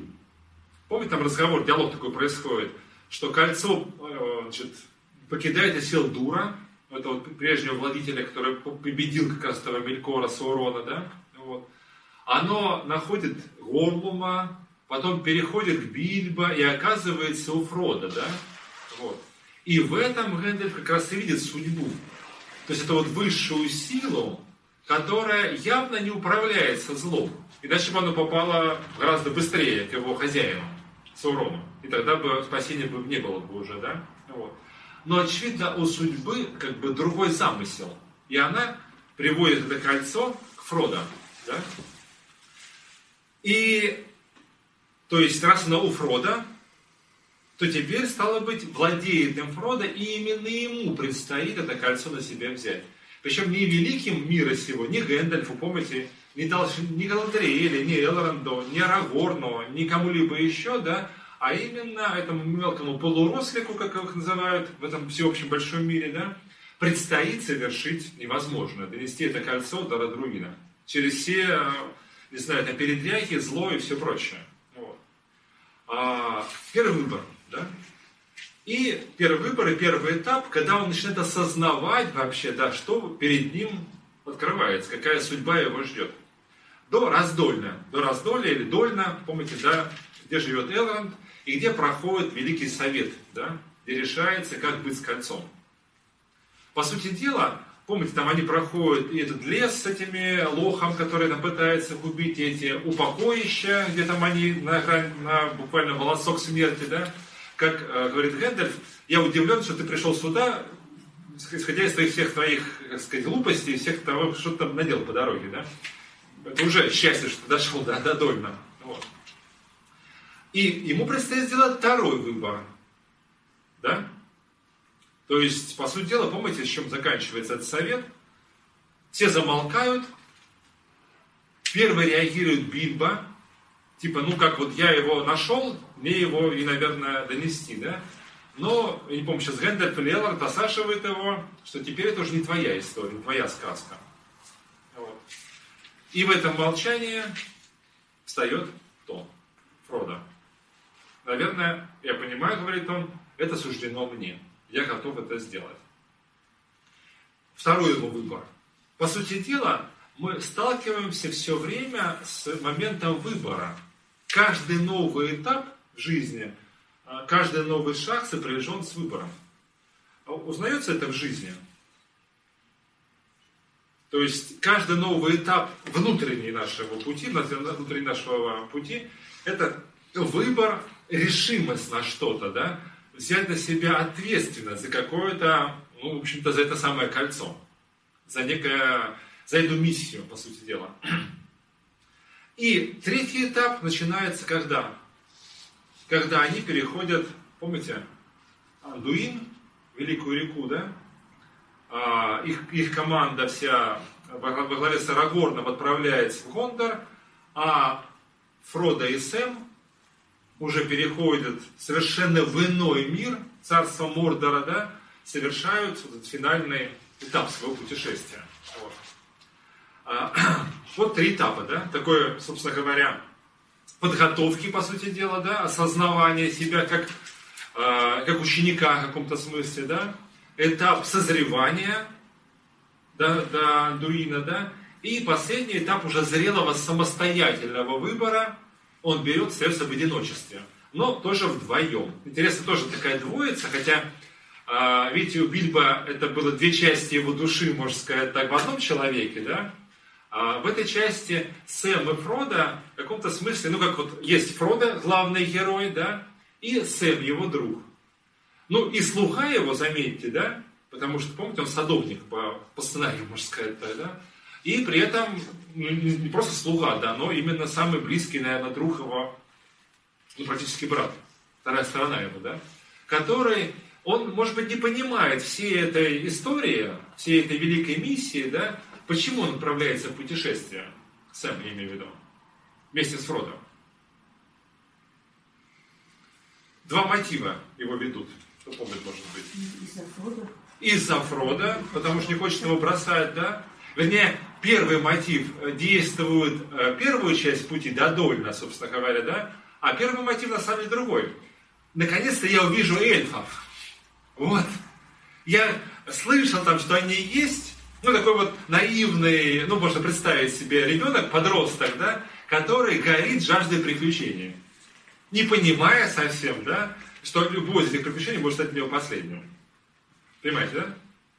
А во второй части, то есть на совете Элронда, когда он решается пойти с Фродо, да, и, кстати говоря, остальные, кстати, тоже ведь Хоббит, помните, там Перегриндук еще и Мириадок, Мириадок, да, они ведь тоже решаются, да, и они тоже понимают уже примерно хотя бы, да, что их ждет.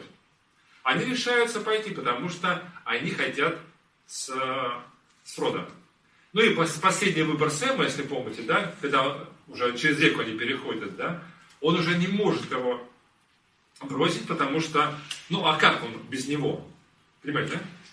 Это вот э, тоже такой очень важный архетип, по сути дела, да, человек, который, ну, можно сказать, простой ученик, человек, не понимает до конца всей метафизики, можно сказать, тогда всей глубины, всей, всех нюансов этой вот миссии там и так далее, да, всех нюансов судьбы, но не мудрый он, как это, даже не такой, как Фродо, по сути дела, да, гораздо проще, понимаете, да? Но единственное, что его ведет на этом последнем этапе, что? Преданность, да, своему э, не хозяину даже на самом деле, а другому. То есть он идет за ним не как за хозяином, слуга за хозяином, да, а как друг идет за другом. То есть, по сути дела, и является для него в каком-то смысле маленьким таким учеником и большим-большим другом. Да? Вот. Помните, он даже в какой-то момент а, а, проходит испытание вместе с Фродо, да, когда он видит, что Фродо уже не может идти, да, и даже думает, что он погиб. Помните, когда Шелоп его кусает, вот, он жалит шелоп, да, паук страшный, да, а, думает, что Фродо погиб, берет на кольцо на себя, вот, и испытывает то, что испытывает Фродо повседневно, помните, эту тяжесть кольца, да, Он проходит испытание этого кольца. Он же, помните, представляет себя э, с мечом, светящимся, скач, скачущим на коне, побеждающим полчища врагов направо-налево. Он уже великий Сэм, властитель этого мира, да? Помните такой вот э, эпизод, да? Он проходит все эти испытания, понимает, какую тяжесть несет на себе его, его друг. Причем не эти, не эти там день-два, да, несколько часов, которые э, он сам это проходил, да, а каждый день, каждый час, каждую минуту. Вот. И а, при всех, а, понятно, что то, собственно говоря, тоже вот этот момент связи между Сэмом и Фродо, да, очень, мне кажется, важный и значимый. А, Фродо делает ошибки или глупости какие-то. Фродо, ну, собственно, он вовсе не совершенный, несовершенный хоббит, можно сказать, такой вот, да. Но интересный момент – а, вот что тоже рассматривает, мне кажется, очень глубоко Толкин в этой трилогии своей «Властелин колец». А, с одной стороны, есть враг, он так называется враг просто, да, неважно, Саурон, Мелькор, там, Морган и так далее, да, и есть, ну, условно говоря, а, эти белые светлые силы. Что объединяет одних и что объединяет других? Что связывает других? Скажите, враг целостен, един? Под его знаменами очень многие. И они повинуются ему просто как, как сказать, по щелчку пальца, условно ну, говоря, да? Они Попробуй не повинуйся. Доблестные очень. А? Демоны. Доблестные. Кто? Ну, демоны. Да, они, и они мощные, они, в общем-то, не вовсе не какие-нибудь там козявочки, да? Вот, слабенькие. А, а есть, с другой стороны, светлые силы. Ну, Гондор, да? Рохан, помните, там, да, вот эльфы, э, раздол, золотой лес там и так далее, да, вот, хоббитане то же самое. А, что объединяет одних, именно что составляет единство, да, силу одних, и что составляет единство других? Вот э, вера у кого? Вера миссию или там предназначение, то, что должно быть. Угу. Вот интересный момент, смотрите, а, если брать именно вот в сторону врага, да, они повинуются, исходя из страха. То есть они повинуются воле, одной воле, как а, повинуются куклы, кукловоду, условно говоря. Помните, что происходит, когда Мордор погибает? Ну, Сорон погибает, кольцо бросается в Ардуин. Что происходит? Как будто все распад, распадается. Как будто эта воля исчезла, да, и все, все распалось. Да, в принципе, уже даже, когда э, Фродо с э, Сэмом идут по э, Мордору, да, они слышат разговоры орков, да, которые между собой грызутся, и их только заставляет как-то выполнять одну задачу, только вот страх перед э, вышестоящим, назгулами там и так далее, да. Но они перегрызли друг друга уже бы, сказать, только если бы остались бы наедине с друг другом. Так оно и происходит на самом деле, да, в каких-то моментах. А что связывает, то есть их связывает страх – да? А что связывает светлая сила? И что противостоит этой связи? Вот там, ну, понятно, что, может быть, Толкин не, не вдается именно в объяснение, скорее это идет как бы под текстом, да? А они же они такие единые на самом деле, помните? Каждый пытается защищать вначале, по крайней мере, самого себя. Гондор говорит, мы, мы, Гондор, мы должны защищать себя, потому что если мы пойдем, все падут. Помогать никому не можем. Да? Рохан то же самое, да? То есть, короче говоря, каждый сначала за И вроде бы все хорошие, все же хорошие. Вот тоже неплохой, хороший на самом деле, да? И Рохан хороший, и те хорошие, и гномы хорошие, и эльфы хорошие. Все хорошие. Только вместе не могут собраться никак. Понимаете, да? И что между ними, а, как раз вот, как сказать, а, чем действует враг, да, особенно во второй эпохе это видно, и семена эти живут всю третью эпоху, это действует через недоверие, как драконовая болезнь. Типа, а как мы им поможем, а потом они нам что делают? Мы отдадим свои силы, а они нас обманут. Вот это вот недоверие и подозрительство разъедает. Да? Недоверие, неверие другому человеку. или другой, другому, другому владыке там, и так далее, другой силе там. Вот. И, по сути дела, единственное, что спасает, что благодаря чему победа все-таки наступает, объединению, связи. А, интересный момент, как раз это вот недоверие, да? Помните, из-за чего погибает Денитор, правитель Гондора, да? Не правитель, вернее, наместник Гондора, если быть более точным в терминах, да?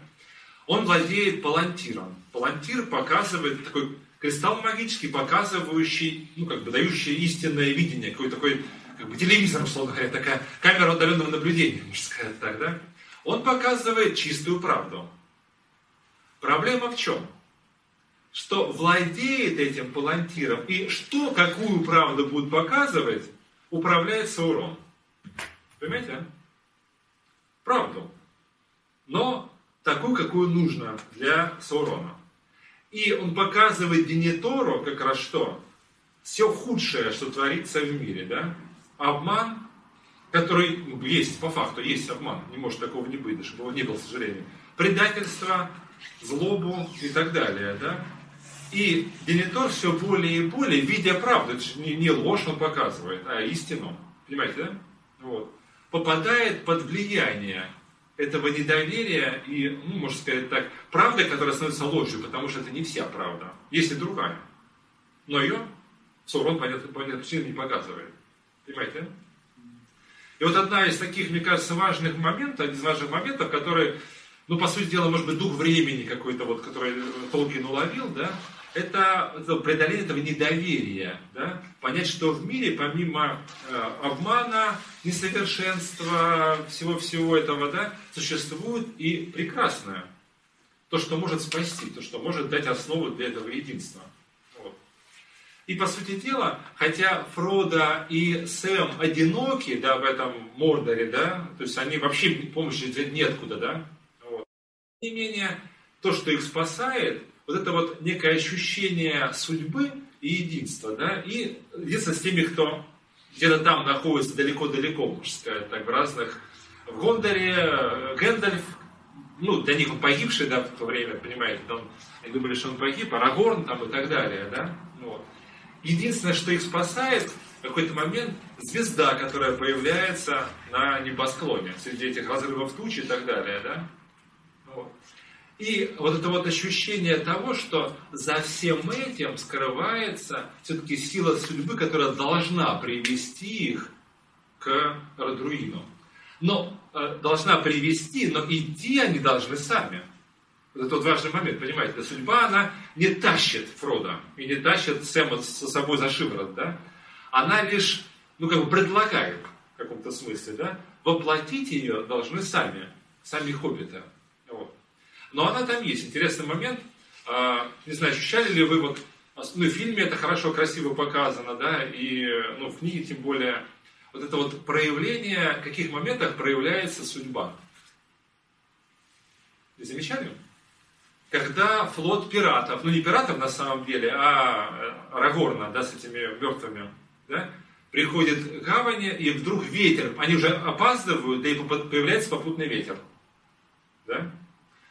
а орлы, когда появляются, вот, то есть как будто вот этот рог звучит э, раханцев, да, когда он тоже практически на грани гибели, на грани гибели, да, когда э, Фрода с Сэмом вдруг видят звезду, причем там как бы описываются эти рваные облака, которые ветер гонит в Мордор, как будто обратно, да, как будто там даже описывается ощущение, как будто в небесах тоже какая-то битва. То есть как будто битва совершается там, но реализуется она здесь, на земле. Да? И мы лишь ее участники, да? как будто ее вот отражение этой битвы на земле. Да? Это вот судьба, которая ведет по этому пути. Нам нужно уловить ее, ухватить ее, можно сказать, так и прожить. Вот, вот это вот э, важное размышление, но ну, мне кажется, по крайней мере, на основе э, чтения Толкина, которые могут привести к таким размышлениям. А, ну и вот, собственно говоря, заканчивается, а, помните, чем как раз э, финал этой эпопеи, да? когда Фродо с Сэмом добираются до Арадруина, и на самом уже, помните, уже вот на, как сказать, над, этой, вот, над этим жерлом, что происходит с Фродо? Опять выбор. А? Опять выбор. Опять выбор, да? Но вот это вот тоже, конечно, парадоксально в каком-то смысле, может быть, очень необычно, да, что Фродо решает стать кем? Властелином. Он надевает кольцо и объявляет себя властелином кольца. Да? И вот здесь тоже интересный момент, как помните, мы говорили про, когда Хоббита рассматривали, вот эта вот жалость Бильба к Голлуму, да? Причем интересный момент, не только жалость Бильба к Голлуму, это жалость Гэндальфа Голому, жалость эльфов к нему, да, потому что они могли его тысячу раз убить. Ну, потому что он был перебежчиком, он был, ну, реально, в общем-то, вредил, как бы, да. Вот. Сэм его мог убить. Фрода мог его убить, да. И там есть очень такой сильный эпизод, когда уже почти на самом, на самом склоне Радруина, да, помните, бросается Сэм, на Сэма, вернее, на Фрода бросается этот э, Голум, да, вот, и э, он уже лежит вот буквально вот под ногами Сэма, а тот с мечом уже вот ударил, все. Как бы закончи это безобразие, да, прекрати это. И вдруг Сэм видит, это вот, как будто он а, примеряет на себя его судьбу, как, кстати, интересный момент, как и Бильбо, да, вот это он увидел это безрадостно, как будто он примерил на себя. То есть сострадание, это не просто, когда я смотрю снаружи, да, вот, издалека, да, а я как будто надеваю его, вот, как бы вживаюсь в него, да, увидел эти безрадостные дни, увидел это из, иссушенную этой жаждой власти душу, а он тоже ведь был владыкой кольца хотя бы несколько часов Сэм, да, и он начинает понимать его, Голума, да, и он этого шага не делает, да, прощает его. Ну, как, тоже прощает, просто отпускает его. Вот. И именно это спасает их в общем, собственно говоря, всю эту миссию от гибели, да, потому что если бы не Голлум, вцепившийся в палец, да, не откусивший палец э, Фрода вместе с кольцом, да, наверное, история бы кольца продолжилась уже совершенно в другом уже формате, можно сказать так. Ну вот, то есть что спасает? По сути дела, такая красная нить, видите, от Хоббита до, от э, повествования Хоббита до повествования Властелина колец проходит нить, нить сострадания. Это вот один из таких важных мотивов, по сути дела, который э, вводит Толкин, да, и его вот незаметно, да, в некоторых моментах, но подчеркивает, что на самом деле без этого, в общем-то, в общем-то, все было бы бесполезно. Все эти усилия, все эти жертвы, все эти смерти, по сути дела, да, вот, все эти усилия привели бы, ну, к чему бы не привели, по сути дела. Вот. собственно говоря, а, это понятно, еще раз говорю, что возвращаясь к началу, да, мой сон, а, ну, кто, кто, кто познал, просто мы говорили о том, что мы рассматриваем миф как сон. То есть это не интерпретация а, моя вот толкиновского мифа, да, каждый может попытаться это представить себе. Вот представьте, что вам приснилось. Все, что вы прочитали или увидели в кино, там не знаю кто что, в каком формате это все это воспринимал, да, и поэтому этот миф обращен именно, как любой сон, понятно, это же я увидел, он сон мой, и он обращен именно ко мне, да, Поэтому то, что я сейчас рассказывал, это я своими восп... воспоминаниями, а размышлениями, скорее, переживаниями, которые, э, ну, я почитал его несколько раз, да, там, и в 90-х годах, когда только он вышел, это вот такой был бум, можно сказать так, и хотелось его прочитать, да, и потом много раз хотелось к нему вернуться снова, перечитать, фильм потом посмотрели, само собой, тоже неоднократно, наверное, такое традиционное просмотр новогодний, предновогодний, как правило, смотрим часто. И, соответственно, вот э, недавно, когда уже готовился к этим лекциям, вот как-то еще раз его перечитал, да. И это реально размышления, которые возникают, какие-то нюансы, которые начинаются проступать, начинают, да, которые были незаметны. Связь между событиями, которые, кажутся, не казались какими-то связанными. Там, в Хоббите, Симлеоне, Властелине колец, соответственно, и так далее. И вот Поэтому рождается некое осознание и ощущение, да, которое хочется и в жизни как-то вот привнести, вложить.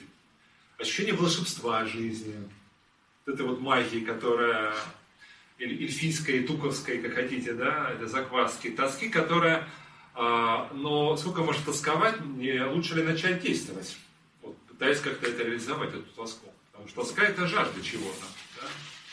И ее надо чем-то утолять, какими-то действиями, какими-то поступками. Не впечатлениями, что важно, да? Это тоска не по впечатлениям, это тоска по переживанию, по проживанию. Понимаете, да? Вот это вот мне кажется, очень важно. И это, именно это позволяет нам быть философами. Вот, по крайней мере, если мы говорим о подходе философском, а мы сами в школе философской, но вокруг я имею в виду, да, ну, Леша говорит, кто тоже, наверное, был на лекциях, кто-то, может быть, ходит, кто-то первый раз, да. Но это вот для, для философии, для быть, того, чтобы быть философом, это важно, да, разбудить себе эту тоску. Это вот туковскую закваску, можно сказать. Для того, чтобы жизнь стала приключением. Такой вот авантюрой, в хорошем смысле слова. Есть ли у вас какие-то вопросы, скажите, пожалуйста?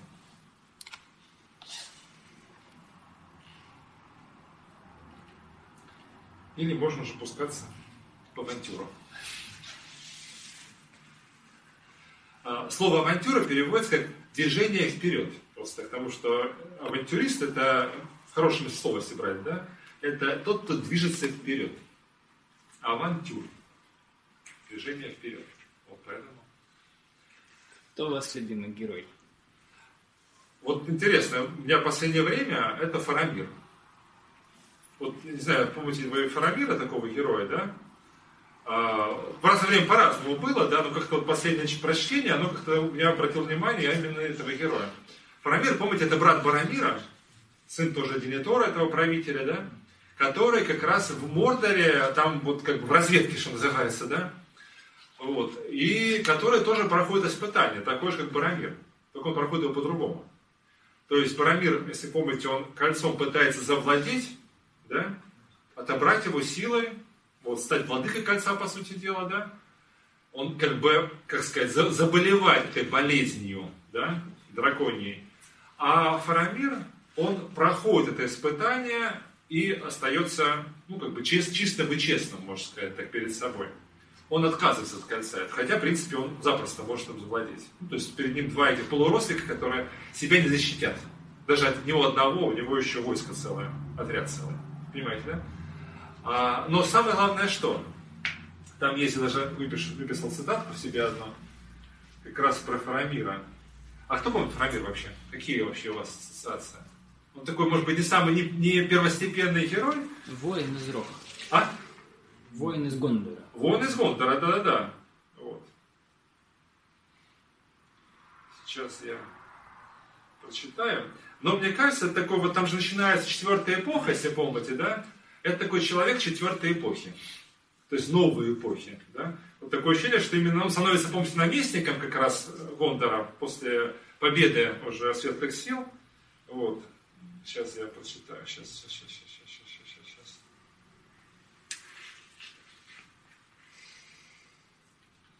Сейчас. Так, сейчас, сейчас, сейчас. А вот. А, Феромир храбрый, куда отважнее, чем думают многие. Просто теперь люди почему-то не верят, что вождь может одновременно и разбираться в свитках знания и понимать в музыке, как он, как Фарамир в смысле, да? И при этом быть еще и отважным, решительным воином. Но Фарамир именно таков.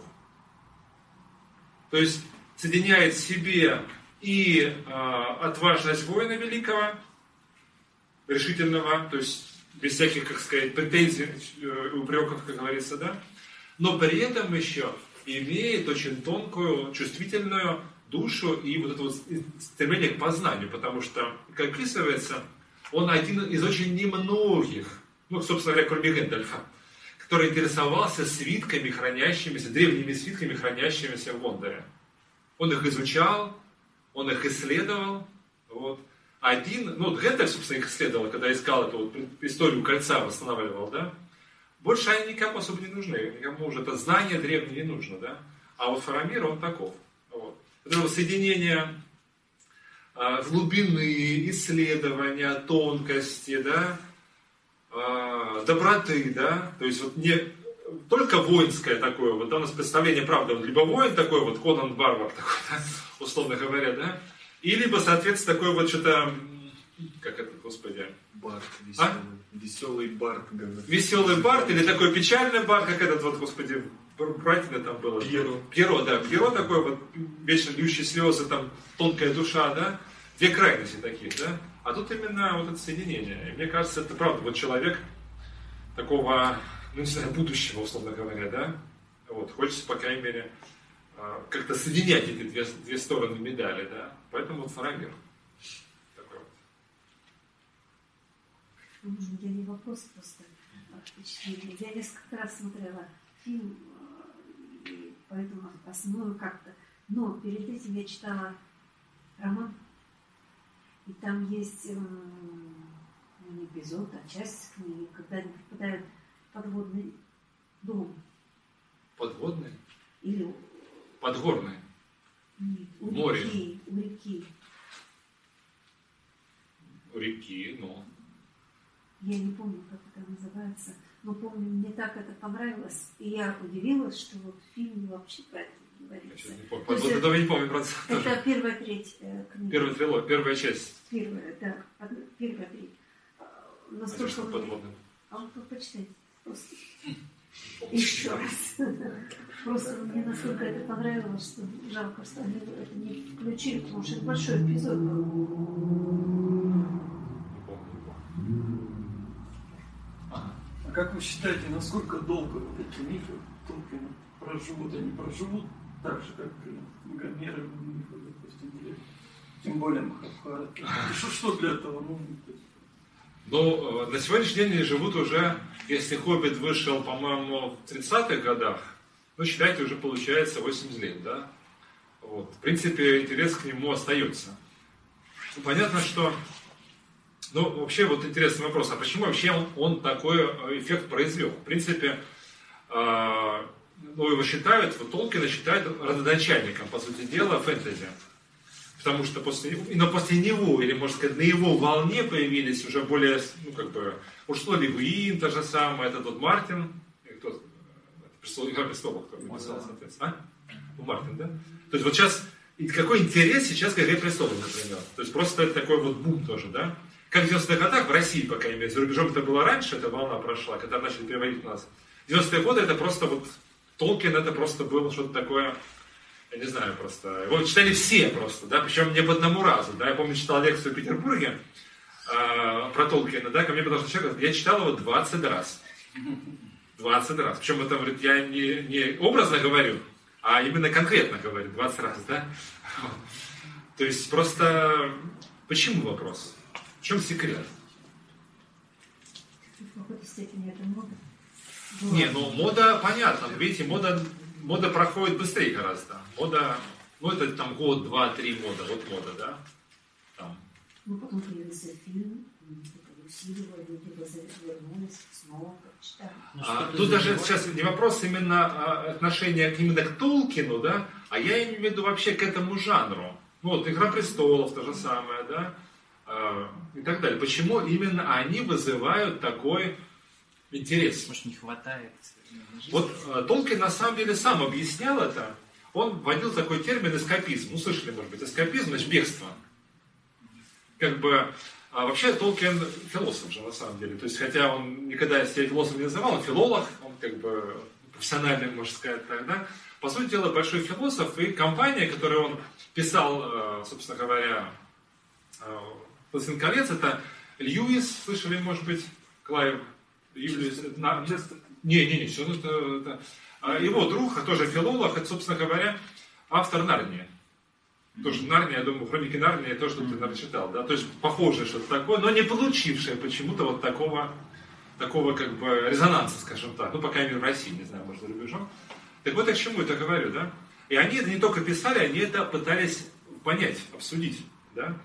Человек бежит от этой реальности, потому что в этой реальности ему что? Как в тюрьме. Ну, потому что бегут из тюрьмы, говорил Льюис, да, собственно, пытался тоже так объяснить именно. Бегут из тюрьмы. Мы бежим к этой реальности, к реальности мифа, я сейчас имею в виду, да, потому что нам здесь скучно, безрадостно, слишком рационально. Но тут есть одна деталь важная. Но э, в 90-х годах особенно ну, было вот такое движение толкинистов, вы слышали, наверное, да? То есть люди бегали, ну и бегают до сих пор еще, в принципе, с мечами, там, я там эльф такой-то, такого-то уровня, там уже это, игры еще возникли и вживую, и онлайн там и так далее, да. То есть, а, а потом возвращались обратно домой и, собственно, становились обычными людьми, ходящими на работу, там, и так, то есть, выполняющими накладные там какие-то там и так далее, менеджерами и всем прочим. А, но в чем проблема? То есть мы либо убегаем как некую отдушину, ничего не меняя в своей жизни. Понимаете, да? Получается две, в этой жизни я там менеджер, условно говоря, да, а в этой жизни я э, орк, там, Гэндальф, там, волшебник, эльф там и так далее, да? И эти две жизни между собой никак не связаны. Это два разных как будто человека в каком-то смысле. Понимаете, да? Вот. А чего хочется? Что, собственно говоря, как бы предлагает школа, по крайней мере, да? Вот почему, собственно говоря, мы говорим о философии, эти, эти темы все изучаем, да? А хочется связать это. То есть, да, нам, почему, собственно, такой огромный интерес к этому, нам реально скучно в этой жизни. То есть скучно, что значит скучно? Да? Это значит, что мои силы, которые во мне бродят, силы моей души, да? Что такое силы души? Воля, любовь, сострадание, разум, сердце там, и так далее. Но не нужны они заполнение, я сейчас футурированно говорю, конечно, заполнение накладных, условно говоря. Не к тому, что не нужно заполнять, и на работу не нужно ходить. Нет, само собой, нужно ходить на работу, само собой. Никуда от нее не деться, да. Но вопрос смысла, да, то есть не дает мне просто моя работа, да, ощущение, а, осмысленности, и, б, хотя это одно и то же, считайте, связи моей личной судьбы с этой, ну, можно сказать так, общей судьбой. Понимаете, да? Вот миф, а, в чем, собственно говоря, роль мифа, по сути дела, да, это его задача, если так можно выразиться, он связывает мою жизнь с этой общей судьбой. То есть в этом мифе а, я как будто герой, выполняющий великую миссию. И хотя для меня эта игра, да, где-то внутри она резонирует с какой-то потребностью внутреннего человека. Вот, понимаете, да? Вот. Ну и вот хочется, собственно, что сделать, если мы еще изучаем философию, по сути дела, да? Философия это и есть попытка соединить эти две грани. То есть, ведь можно найти свое предназначение, да, и свою миссию в этой жизни. То есть и эти все идеи и так далее э, применить вот в конкретной реальности. То есть прожить эту вот путь героя с выборами, с сражениями, со своими там испытаниями вот, в конкретной жизни. То есть сделать жизнь приключением. Вот. Есть красивые слова очень основатель нашей школы, профессор Хорхе Демрайк, говорил, что когда в жизни появляется идеал, жизнь становится приключением. Вот, вот в принципе, как показывает мой опыт, да, и не только мой, наверное, а, вот это вот так оно и есть. То есть а, можно идти в горы, можно идти, я не знаю, там, неизведанные какие-то земли, опускаться в глубины морские, подниматься в вершины горные, да, а можно попытаться преодолеть свой страх, свои... Почему, собственно, мы идем в эти горы? Почему такое желание экстрима, да?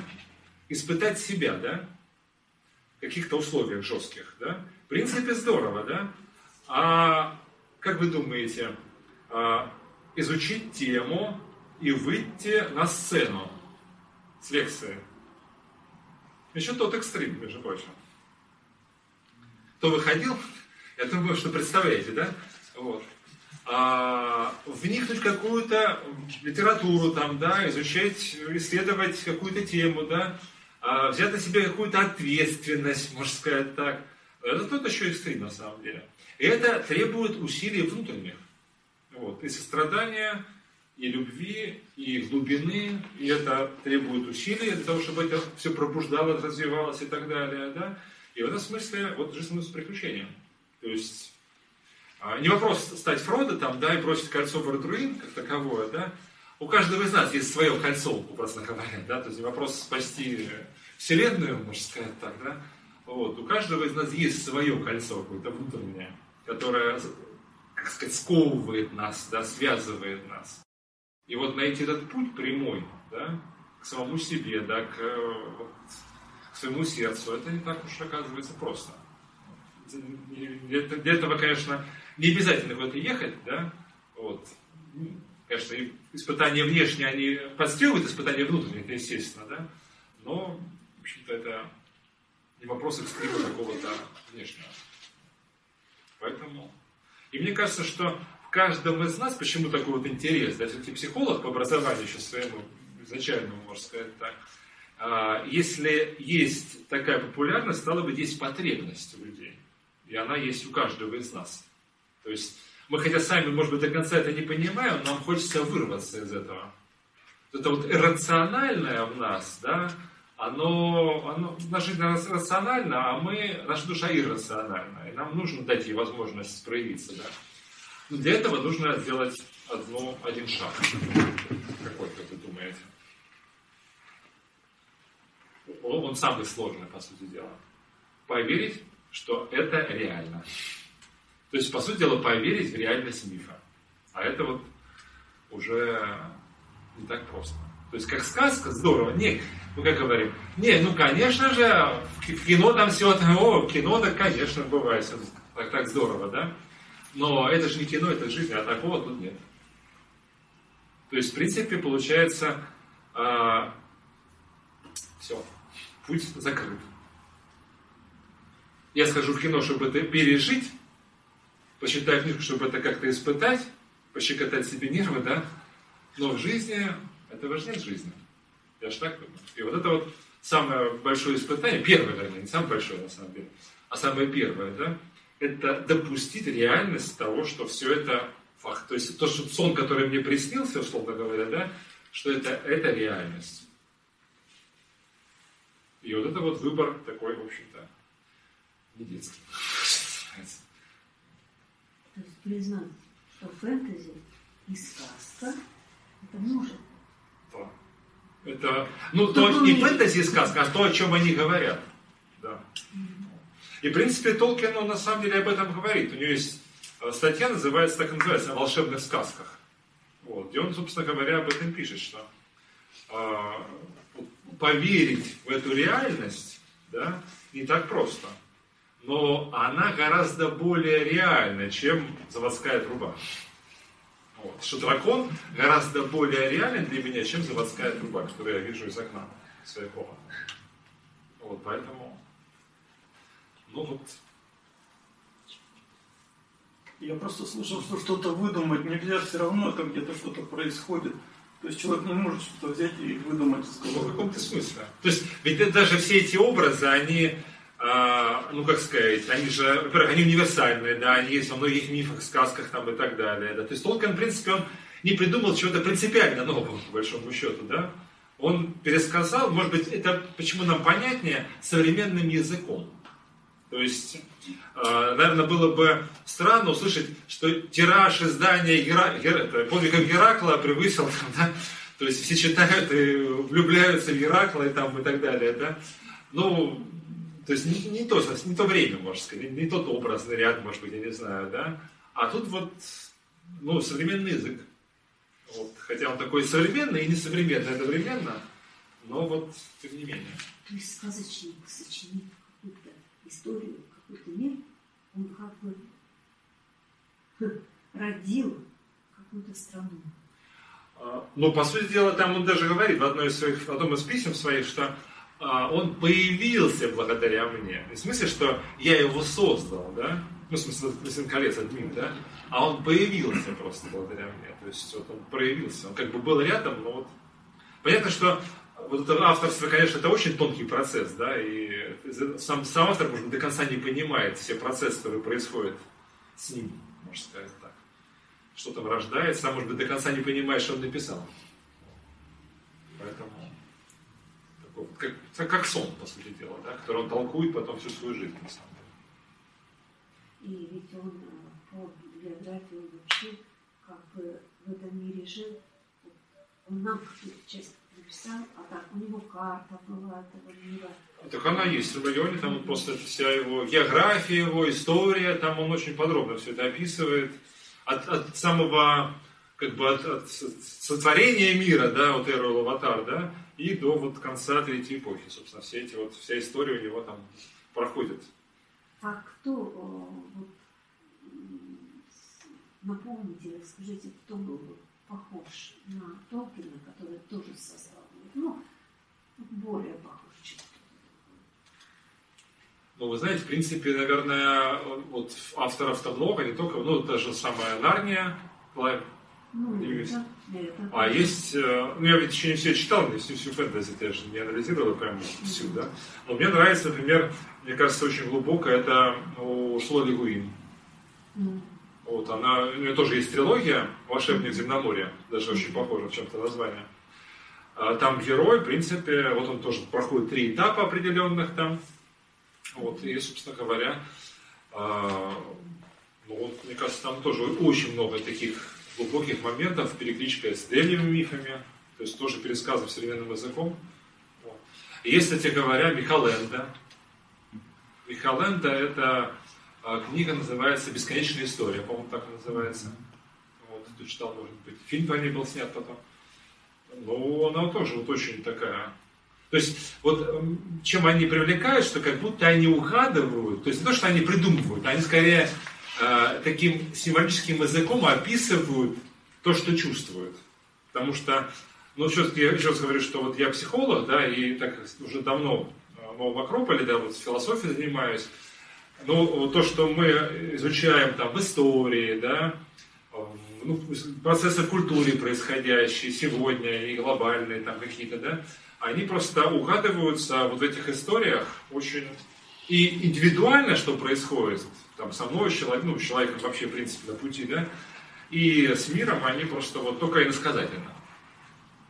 Вот, то есть, поэтому просто вот они и вызывают такой резонанс, да, что это же так оно и есть. То есть вот это же не сказка, это же реальность. Просто в моем детстве Носов приключения не знаю. Вот чем-то тоже, вот, в принципе, похоже так же. Это очень романы. Знаки уже не помню. Читал в детстве, но сейчас уже подзабыл. Там же тоже три романа, и все это существует тоже мир. Ну да. А, Дон Кихот, пожалуйста, тоже как бы не фэнтези, но, ну, да, да, да. но в принципе... Ну. Но это тоже мифологическая история, там все эти... Звездные войны. Звездные войны, вот, кстати говоря. Те же самые «Игра престолов», «Игры престолов». То есть, в общем-то, они все об одном и том же, по сути дела.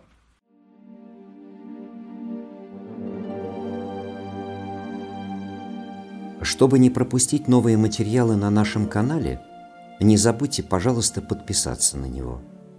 Приглашаем вас также в гости на лекции, практикумы, мастер-классы и курсы творческого развития, расписание которых можно найти на сайте философской школы «Новый Акрополь» акрополис.орг.ру До встречи!